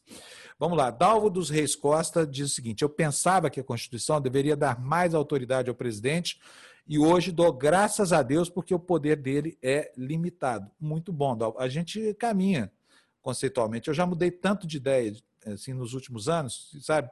Por isso que eu falo aqui, não me cobre coerência, né? Cobre a minha posição no dia de hoje. O Gabriel Guimarães diz o seguinte: eu fico achando que o aviso do WhatsApp é aqui, não entendi, não entendi, não entendi. Diago Damasque, parece que ele está ganhando um para falar desse remédio. Será que ele conhece o fabricante? O, a cloroquina é um medicamento muito antigo, viu, o, o, o Tiago? Ele provavelmente conhece o dono do laboratório, mas é, a, a, patente dele é livre. Então, quer dizer, qualquer um pode fabricar. Um remédio muito antigo usado contra malária, contra lúpus, essa coisa toda, e que está sendo testado agora. Mas olha, repito, tá? Não acredite no que o Bolsonaro fala. O Bolsonaro está tentando uma saída para ele, inventando uma panaceia, como diz hoje a Folha de São Paulo. Por quê? Está fraco, sabe? Não manda mais nada, é pato manco. E se por acaso por acaso a cloroquina for indicada pela Organização Mundial de Saúde como um santo salvador, ele vai aparecer diante do Brasil com a capa do super-homem dizendo: Viram como eu tinha razão? Esses governadores são assassinos, bastava dar, botar cloroquina na água das cidades e ninguém teria coronavírus no Brasil. Essa é a jogada. Esse é o xadrez 4D. Ah, olha, o Ronaldo Souza Paiva fala o seguinte: a lição de que o Estado tem que ser eficiente e eficaz, o tamanho dele não é relevante desde que funcione. É exatamente o que está sendo mostrado agora, né? E as teses todas aí, ortodoxia, heterodoxia, neste momento da história está todo mundo falando a mesma língua. Adeus responsabilidade fiscal, roda dinheiro, imprime bastante para tirar a economia do atoleiro em que esse vírus nos meteu. Ah, A Maria Medeiros está aqui tirando um sarro de mim, está dizendo, Fábio, tomando uma chamada da dona Marta. É verdade, porque minha mãe disse aqui, né? A minha própria mãezinha, Bolsominion, ex-Bolsominion, está dizendo aqui, ó. Fábio, eu não sou bolsonarista, já te falei mil vezes. O meu voto foi contra a anarquia e a roubalheira do PT. Pois eu sou aquele tipo de filho ingrato que fala assim, mãe, isso não bastou. Precisa fazer uma declaração mais enfática agora sobre a sua atual posição política. E olha, quero lembrar aqui, com base nessa conversa aqui com a minha mãe, que é o seguinte: nem tudo que não é bolsonarista é petista, tá? É o nosso caso aqui. O mundo não se resume a essas duas searas aí. Então, quem não é petista é necessariamente bolsonarista, e quem não é bolsonarista é necessariamente petista, é mentira. Tem muita coisa nesse intervalo aí e a gente está nele, né, meninas? Sem dúvida. Ô, Fábio, estão aqui pedindo para encerrar já a nossa diretora. Então, eu posso, eu posso terminar encerrando, já que você leu Peraí, deixa eu só agradecer, deixa eu só, só agradecer aqui o Rogério Carvalho. Tá. É, isso. É, é isso que você falar? Então pode fazer, porque ele vai ficar muito isso. mais contente com você do é, que comigo. Não, não só isso, mas isso também. Rogério Carvalho, muito obrigada, nos convidou para tomar o café, então eu vou sentir que o café é para mim, tá? Já que eu estou agradecendo, não vai ser para você hoje, não. Meninas queria... que convidem o Fábio, tá certo? Não, não me convida, tá não, gente. Eu, manda, manda pela internet, porque eu não quero confusão nesses dias de pandemia, tá bom? Não me convidem não que eu não aceito. Convidar para pagar o café virtual só. Virtual. Não é exatamente. Depois, olha, vou até assim, anunciar agora que quando acabar é a pandemia, nós vamos promover o primeiro encontro do Portal Democracia, tá? Nós vamos reunir a gente para a gente se conhecer pessoalmente depois eu conto para vocês como é que vai ser isso. Eu queria já, desde já, convidar você, falar, olha, se prepare, nós não temos data, porque não sabemos quando a pandemia vai acabar, mas nós queremos comemorar juntos, né? Depois de tanto, tanto distanciamento social, de tanta solidão, né? Então nós vamos marcar aí um encontraço, tá bom? Vocês já estão convidados. Fala, tá. Juju. Então, mandar um beijo para a Mona Dorf, que apareceu aqui hoje. Um beijo, Mona. Mandou um beijão para você, Fábio. Ela escreveu com vários Os aqui. Um Quem beijo mandou um beijo? Ela. A Mona, Mona Dorf. A Mona, morro de saudade da Mona. Faz tempo que eu não falo com é ela. Isso. Beijão para você, Mona. Mandou um beijo. Mandar um beijo para o Luiz Tadeu Santos, para o Wellington Feitosa, para o Alex, o Alessandro Calu, Felipe Andrade, tem um monte de gente aqui, um beijo para todos. Dizer que peraí, sim, gente, a gente... Uh... Preciso responder para o Gabriel Guimarães aqui. Ele tem razão aqui numa colocação que ele está fazendo, preciso esclarecer antes que isso, isso ganhe o sentido tá. que ele não tem. O que, que o Gabriel fala? Com muita razão. Fala, pô, Fábio, tu demora tanto para construir um discurso em torno da parte positiva do uso da cannabis e agora tu resume o programa como para maconheiro é o seguinte: é uma brincadeira, é para tirar as pessoas da posição de conforto, tá? Na verdade é o seguinte: tudo que a gente quer na vida é tirar o estigma de cima dessa planta, porque ela é capaz de produzir, como a gente sabe, medicamentos para curar um monte de doenças. E eu, pessoalmente, acho que se a maconha for retirada da mão do traficante, não tem problema nenhum que as pessoas façam uso social responsável, tá? Como é nos Estados Unidos, por exemplo, o que vale de proibição para o álcool, vale de proibição para a maconha também. Então não é assim, liberou geral, nada disso. Tem que construir uma legislação muito severa para com o tráfico de drogas, tem que apenar o traficante com, com uma pena muito mais severa, que hoje é de 5 a 15 anos, tem que ser de 30 a 40 anos, porque sempre vai haver aquele espertalhão que vai comprar no dispensário para vender na porta da escola.